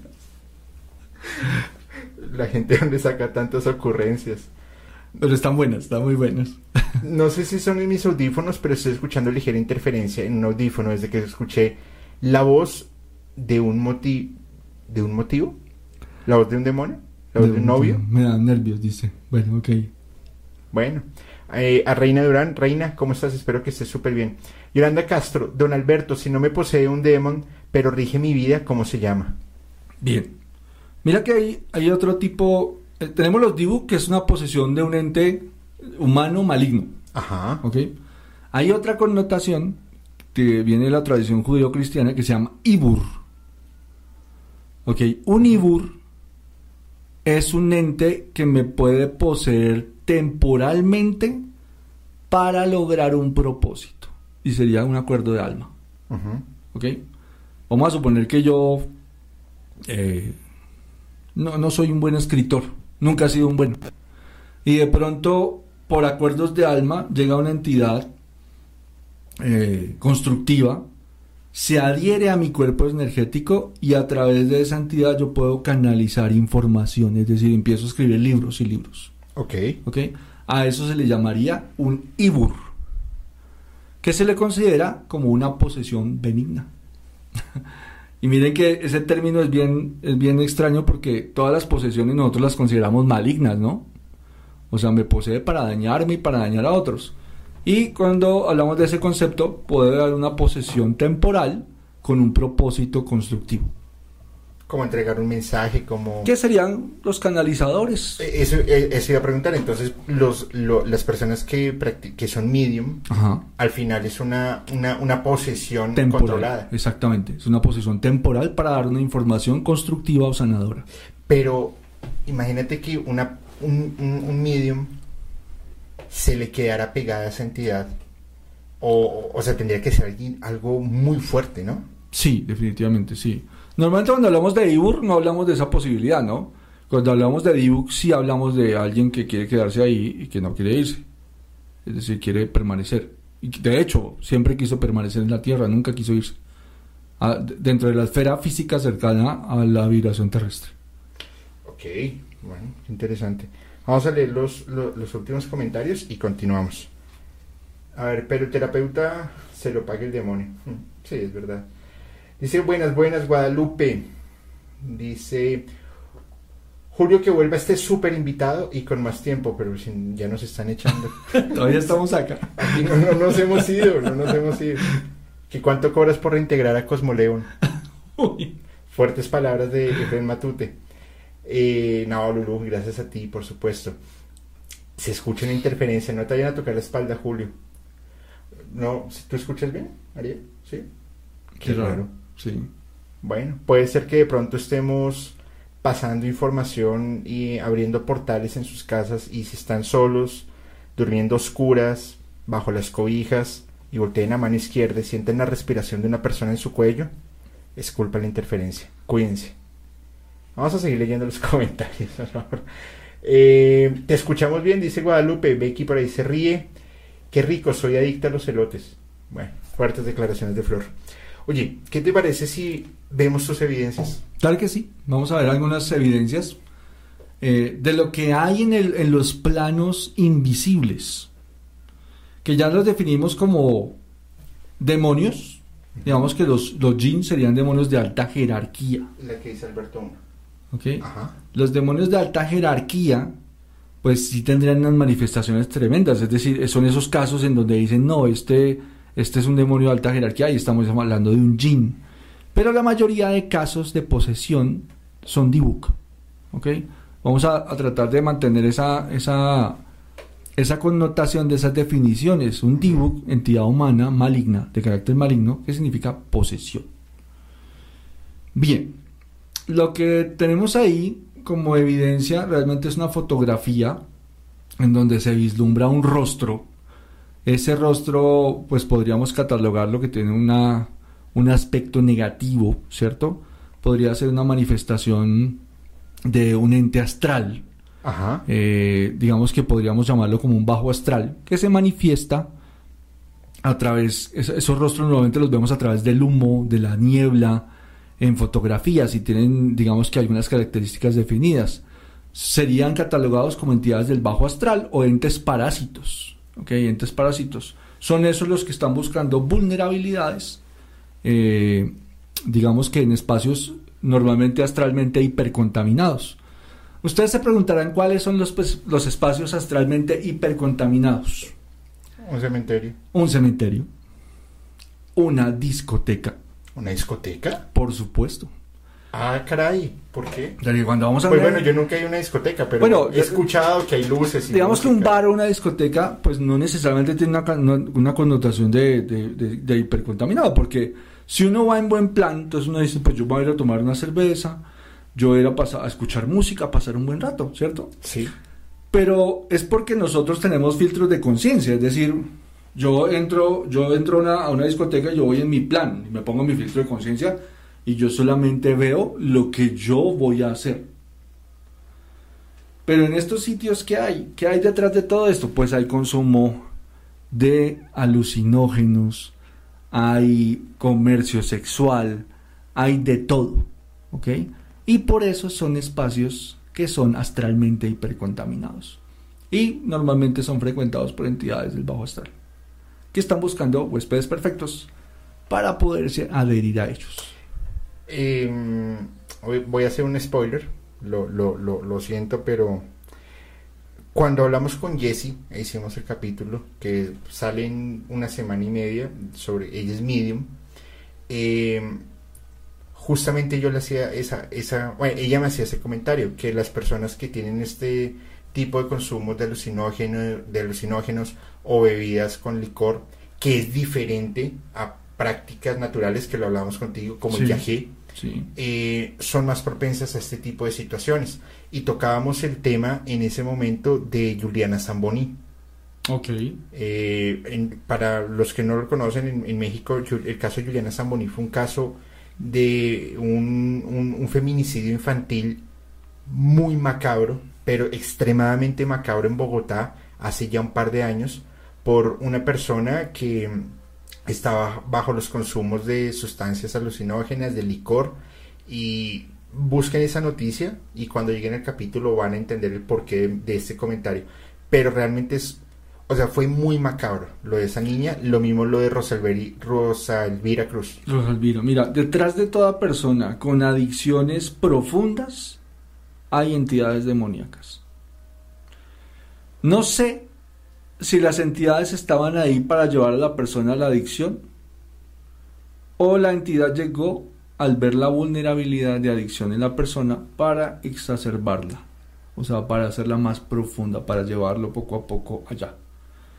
Pero hay entidades del bajo astral de carácter maligno que están siempre al tanto de esas personas y de hecho permanecen incluso después de rehabilitados a, a la espera de cuándo puede haber otra vulnerabilidad. Sé que, por ejemplo, el caso de Luis, Alber- Luis Alfredo, Luis Alfredo Garavito, Luis Alberto. Sí, Bueno, Lu- Luis bueno, Alfredo. Luis Alfredo Garavito.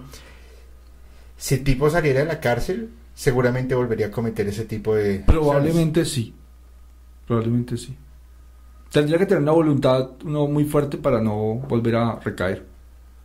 Pero pues hay personas que la tienen, es decir, hay personas que pueden recuperarse. Pero en el momento en que, o sea, es decir, un exalcohólico, en el momento en que vuelva a tomar otra copa de alcohol, vuelve a caer. Eso es clarísimo. O sea, es abrir esa brecha energética profunda. Bueno, eh, continuemos, pero eso de las discotecas me dejó. Claro, eso es un espacio astralmente. ¿Qué otra cosa? Pues digamos que los hospitales. Bueno, sí. Obviamente hay Entonces, muchos. yo me imagino, por ejemplo, que los hoteles y los moteles. Los hoteles y los moteles. Sí, porque por lo mismo, ¿no? O sea, pues tal vez uno vaya en buen plan o una persona vaya en buen plan, en un plan. No, yo que trabajo en hotelería. Pero hay, pero habrá personas, pero, pero digamos que fuera del- de, nuestros filtros de conciencia se puede estar moviendo mucho que nosotros no sabemos. Hay robos, hay eh, eh, droga, hay alcohol, Hay de todo. hay de todo. Hay Hay, de todo. comercio sexual, eh, ese tipo de, situaciones. Me acuerdo en un, en un hotel en, en México, en Cancún. No, no voy a decir la. La. La que, la cadena. Pero había un, un- un mesero que era un practicante de, de mesero. Y ellos tienen pues un capitán de meseros. Y en la hotelería y en la alta cocina de por sí, el trato no es que sea muy amable. No, me O sea, imagino es no. un trato bastante fuerte. Es estresante. Porque sí, Sí. exacto. De por sí, por ejemplo, las cocinas, en lo, las cocinas más estresantes son en los cruceros. Ok. Entonces, bueno, este estaba en un hotel y el, el practicante era como más bien un poco lento para, para hacer las cosas. Y en, en, en un servicio todo incluido, por protocolos, a ti, o sea, este vaso que está vacío, a los dos minutos ya lo tienen que haber recogido, se llama losa muerta. Ok. Y él no, no daba, entonces el capitán de meseros, hágale, hágale, empújele, empújele, empújele. Hasta que a, a él se le, se le, ya, se le estallaron las pepas, O sea, como yo digo yo. más. Y tenía un, un- como un palillo con el que cruzan las, eh, ¿cómo llaman estas pepas verdes que son horribles que le echan al martini? Eh, Aceitunas. como las aceitunas, Ok, iba a decir una sí. alcaparra gigante. La- con, con las aceitunas cogió el coso y se lo clavó acá. Wow. Y en la, la aorta, ¡pum! A- a- ahí quedó. Y el, pues el, el- el capitán de meseros quedó ahí desvivido en medio del salón y pues el reguero de sangre. Y claro, pues les toca llamar al, al- al- a la policía en, en México pues para que hagan el levantamiento y todo el proceso. Ok. Yo, pues yo he manejado alta, alto estrés y tensión, pero creo que no he llegado al punto ni siquiera de pensar de empujar a una persona. Ahora pues imagínate este chico que llegó al punto de desvivirlo. Claro. ¿Podría remitirse eso a una posesión de, de, un, de, una, ente, de una entidad negativa? Es una probabilidad. Sin embargo, tengo que decir que, y, y, y aquí tengo que también ser claro, no todo lo que el ser humano hace está interferido por entidades ajenas. Es decir, tenemos que reconocer que en los seres humanos hay oscuridad.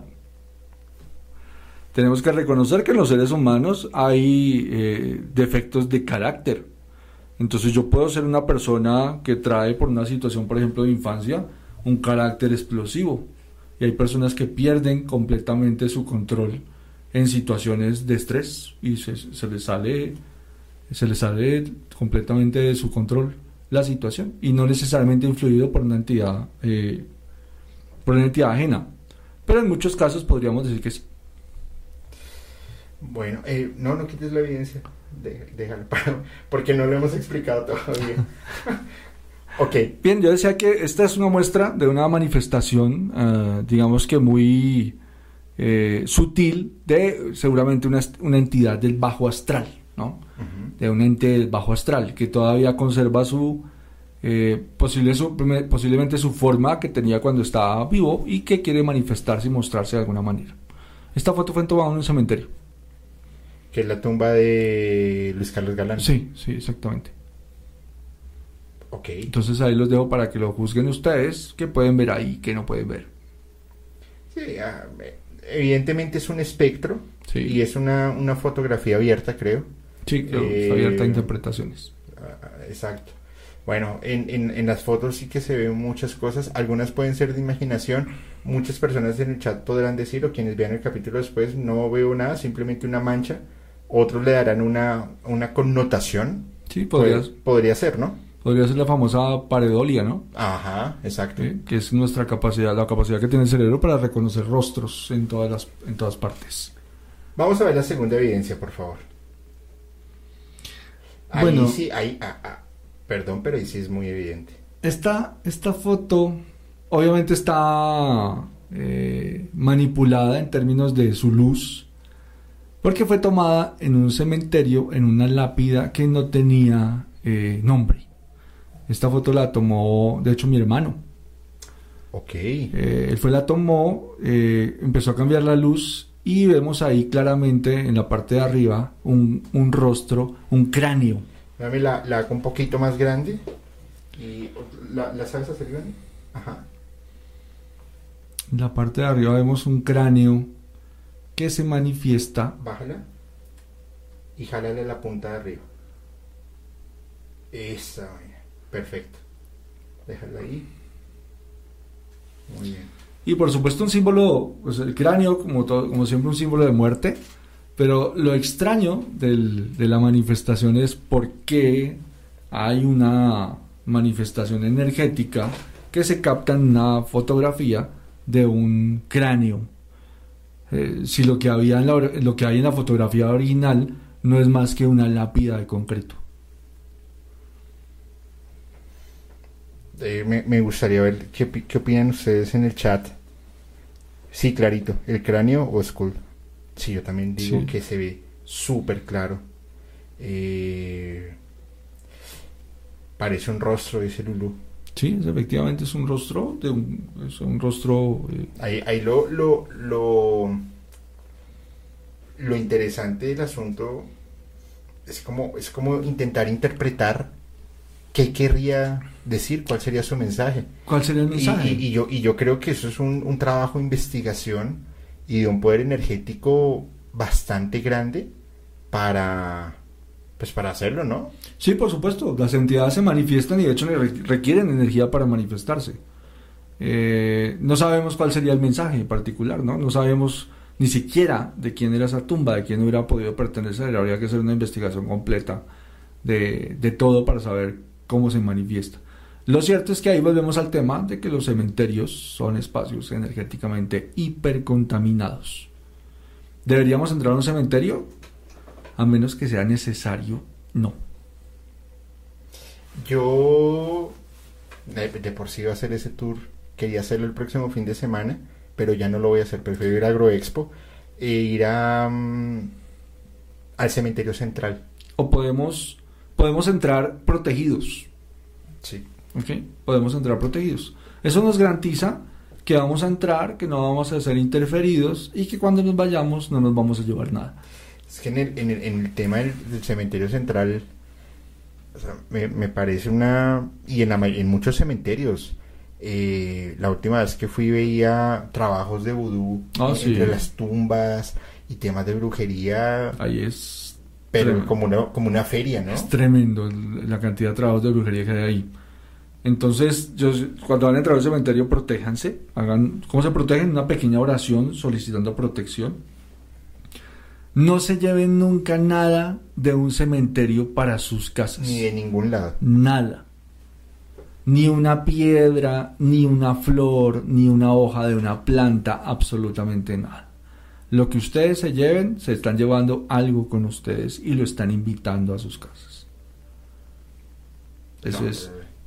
eh, la, la, la, definitivamente la energía que se vive en los cementerios y en estos lugares altamente contaminados eh, es que donde haya mucho sufrimiento, donde imagínate la, la concentración energética que justamente lo vamos a hablar en Paranoid eh, en los campos de concentración Nazi. nazis o, o- o en los antiguos hospitales judíos o Claro, supercargados de sufrimiento emocional, de muerte, de situaciones bien complicadas. No, es, es algo, es algo a tener en cuenta y algo de, de lo que debemos cuidarnos mucho en nuestra energía. Y, lo- y el, el- ¿Qué pasó? ¿Ya? A ver, permítanme un segundo, por favor. Parece ser que hay una interferencia. Que hay interferencia ahora sí. Coloca. ¿Ya se fue? No. Coloca Alberto. Y coloca ahí los comentarios para que vaya saludando. Bien, estamos aquí haciendo algunos ajustes. Bueno, aquí nos pregunta ya Eduardo que qué pasa con el audio, que hay interferencia. Ya lo estamos revisando, a ver qué puede ser, de dónde surge esta interferencia. Efectivamente, Eduardo, dice algo que se quiere comunicar. Efectivamente, yo creo que se quería comunicar en ese momento. Bueno, aquí nos dice Vainilla que ya escucho la interferencia, que es como un código Morse. ¿Será que hay algo más tratando de decirnos algo?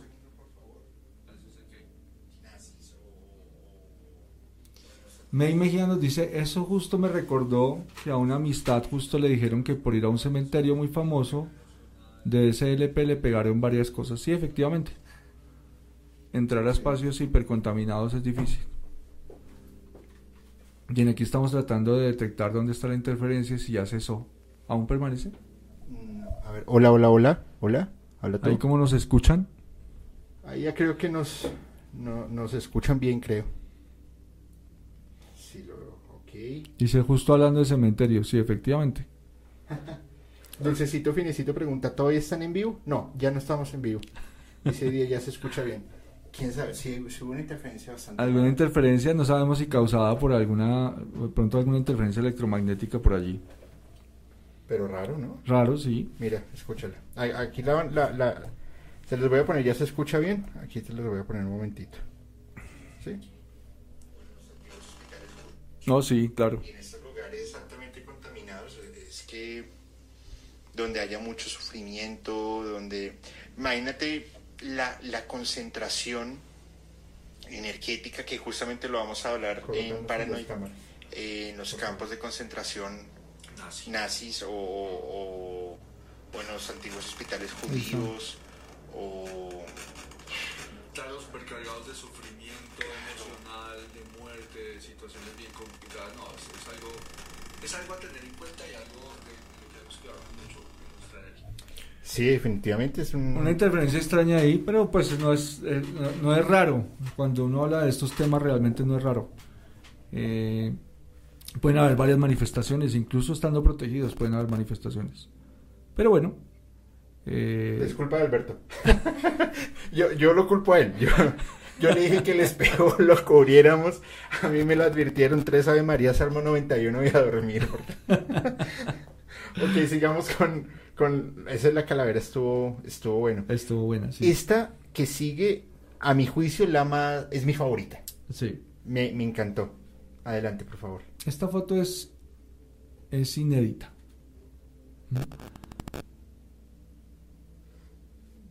Quedamos todos. Es una foto que fue tomada a través de un video. Déjala, porfa, en. Eso, ahí. A través de un video que me enviaron para hacer un análisis de una situación que se estaba presentando en un lugar específico.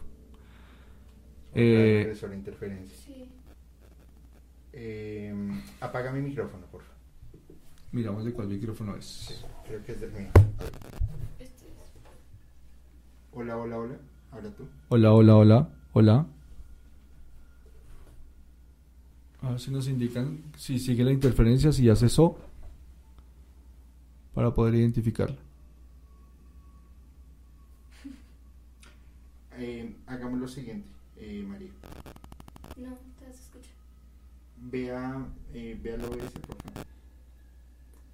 Vamos a parar un momentito la... la vamos a ir a la, a la pantalla de espera. No, no se vayan a mover.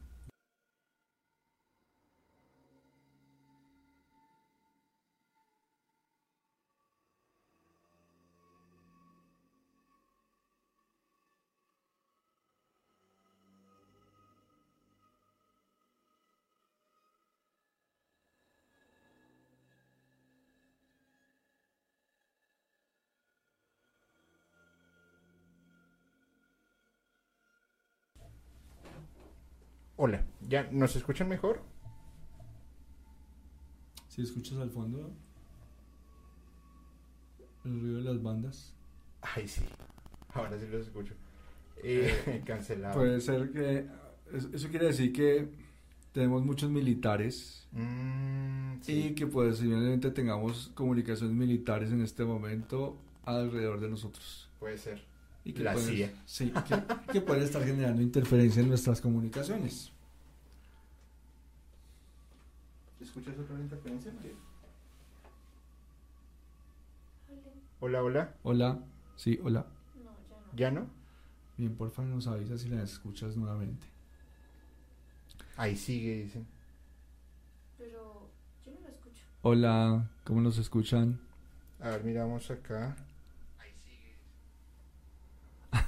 Dice, ¿será Fepo?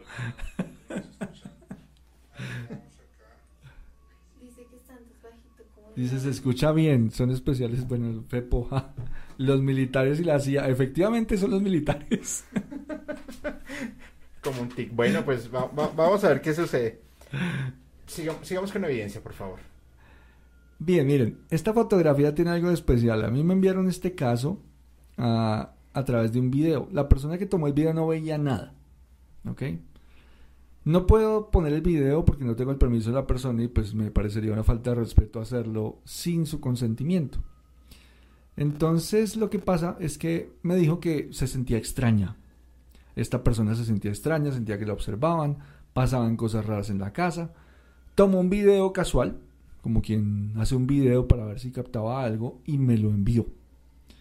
Cuando yo hice el análisis cuadro a cuadro del video, me encontré con esta situación. Eso que ustedes ven asomado por esa esquina de esa puerta es una entidad del bajo astral, muy probablemente de carácter demoníaco. Es una entidad que tiene la cara alargada, tiene sus dos, sus dos ojos sin párpados, no tiene pelo, se asomaba por un momento en la puerta y se volvía a ocultar.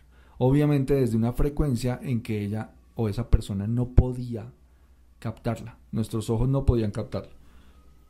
Cuando yo vi el video en, velocidad normal no la vi. O sea, no la vi. Ah, tuviste que ver cuadro a cuadro. Pero sentía que algo se había asomado. Como que se asomó rápido y se ocultó y yo. Entonces ahí fui y puse cuadro a cuadro y ahí saqué esta imagen.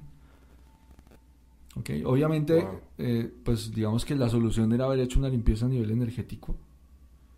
Eh, sin embargo, no se pudo hacer, no se pudo hacer, o al menos no la hice yo, no sé si en el futuro la hubieran podido hacer. Pero sí habían muchas cosas más en esa casa que las personas no veían. Entonces, a mí realmente me, me- me produjo bastante escalofrío cuando, cuando la encontré. Eh, porque no esperaba encontrarme esto y menos de esa manera como tan, tan, tan contundente. Pero pues sí fue una, digamos que una, un hallazgo bastante interesante. Y, y al final yo creo que se, se alcanza a percibir un poco, o bueno, yo lo alcanzo a percibir todavía la carga energética que tiene esa fotografía. Sí, todavía tiene mucha carga energética. Entonces yo, yo me imagino que en, en la casa en donde tomaron esa foto se tiene que sentir algo Eh, sí. bastante fuerte. Sí, las personas que viven allí eran conscientes de eso. ¿no? No era una casa nueva, no era una casa que hubieran acabado de llegar, era una casa en la que ya habían llevaban viviendo mucho tiempo. ¿no? Pero esta es una de las manifestaciones que yo vi, yo realmente capté muchas más de otros orígenes.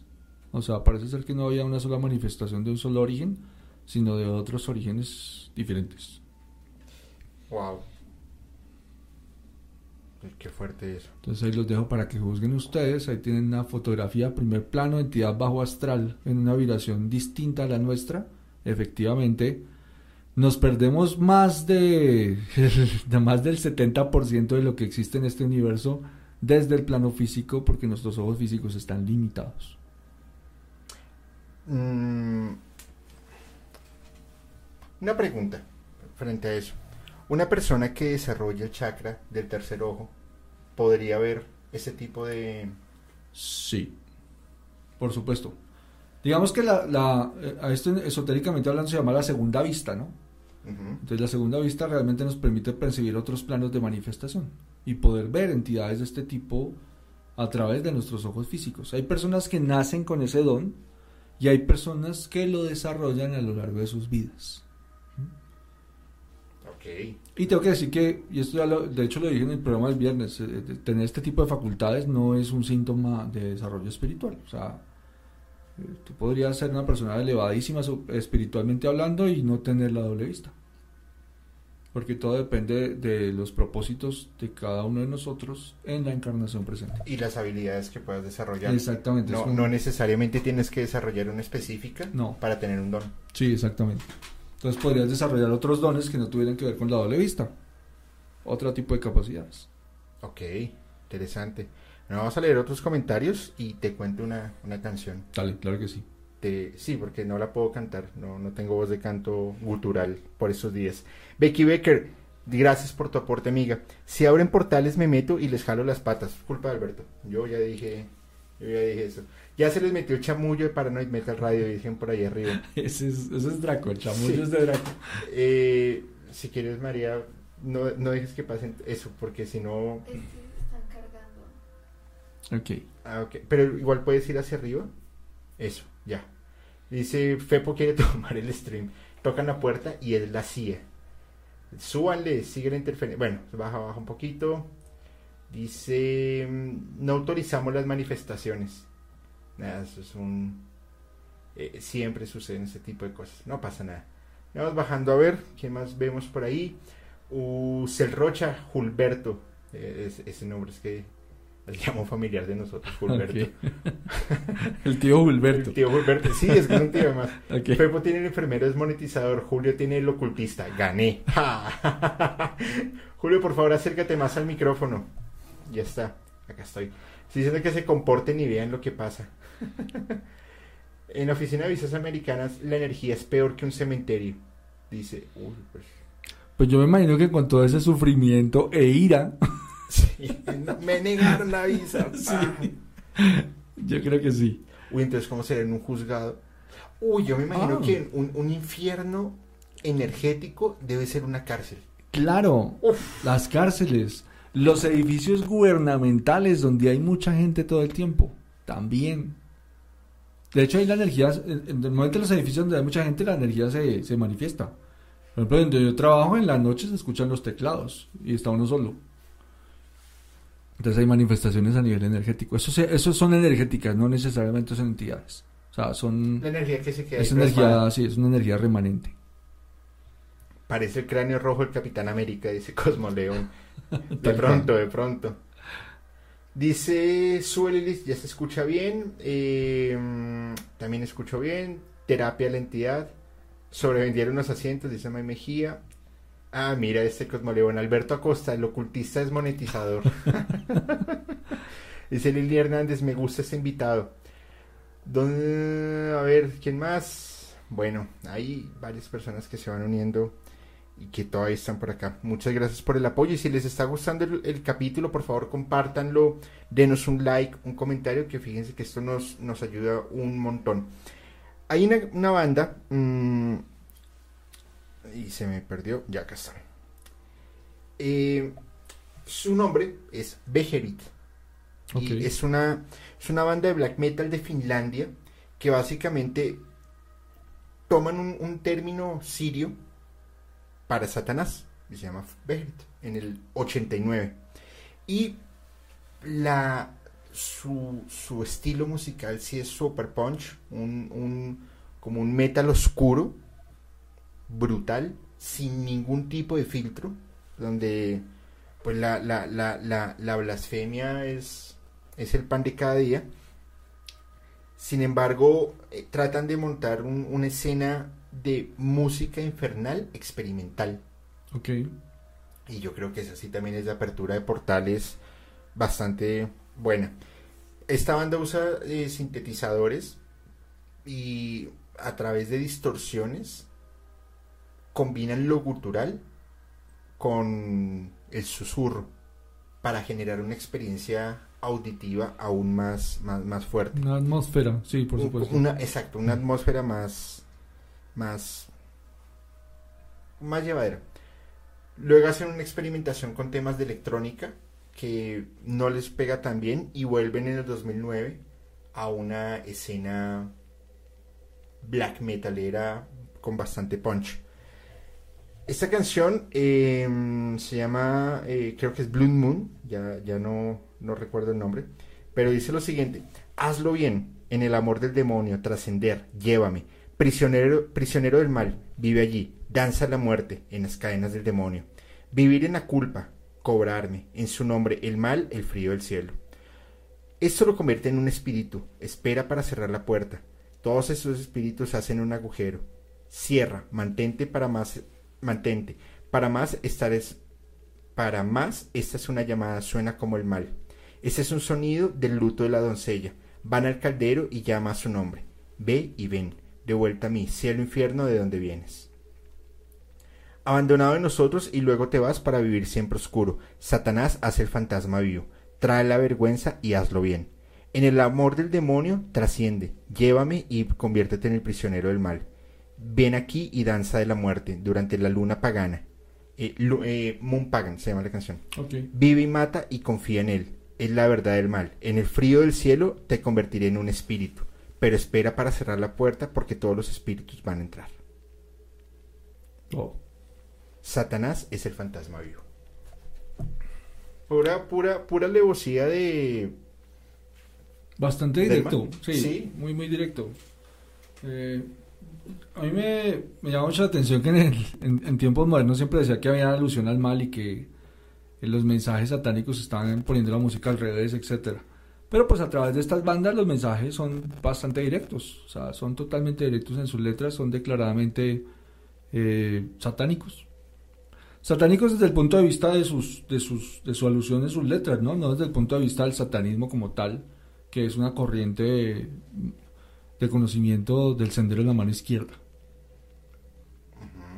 Mm. Una, una, una pregunta, mi, mi estimado Alberto.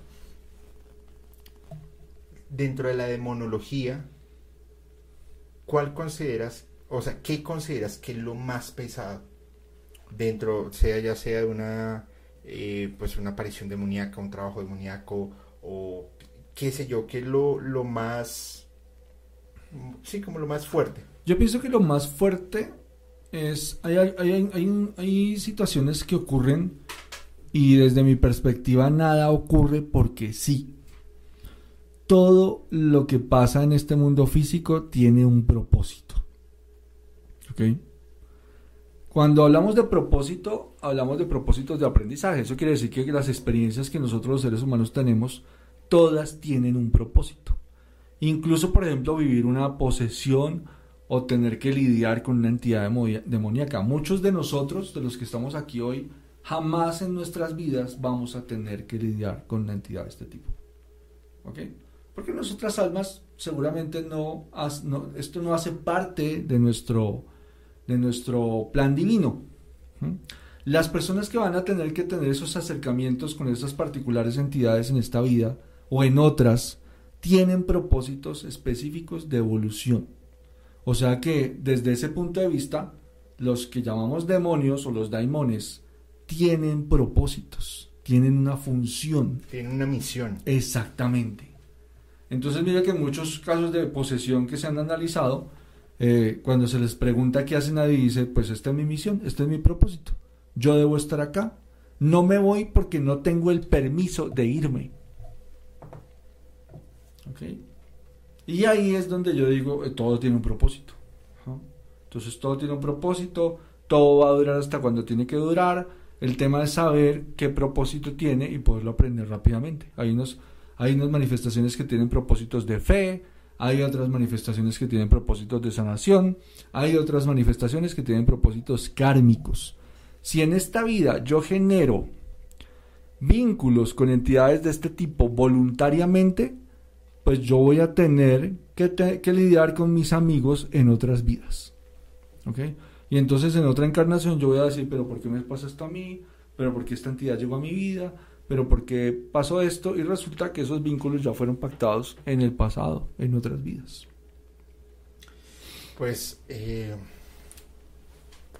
la verdad es que Alberto, todos los temas que, que traes a la mesa me parecen alucinantes y, cambian muchos conceptos que traía formados desde hace mucho tiempo y que hoy por hoy pues ya no los veo de, de, esa manera.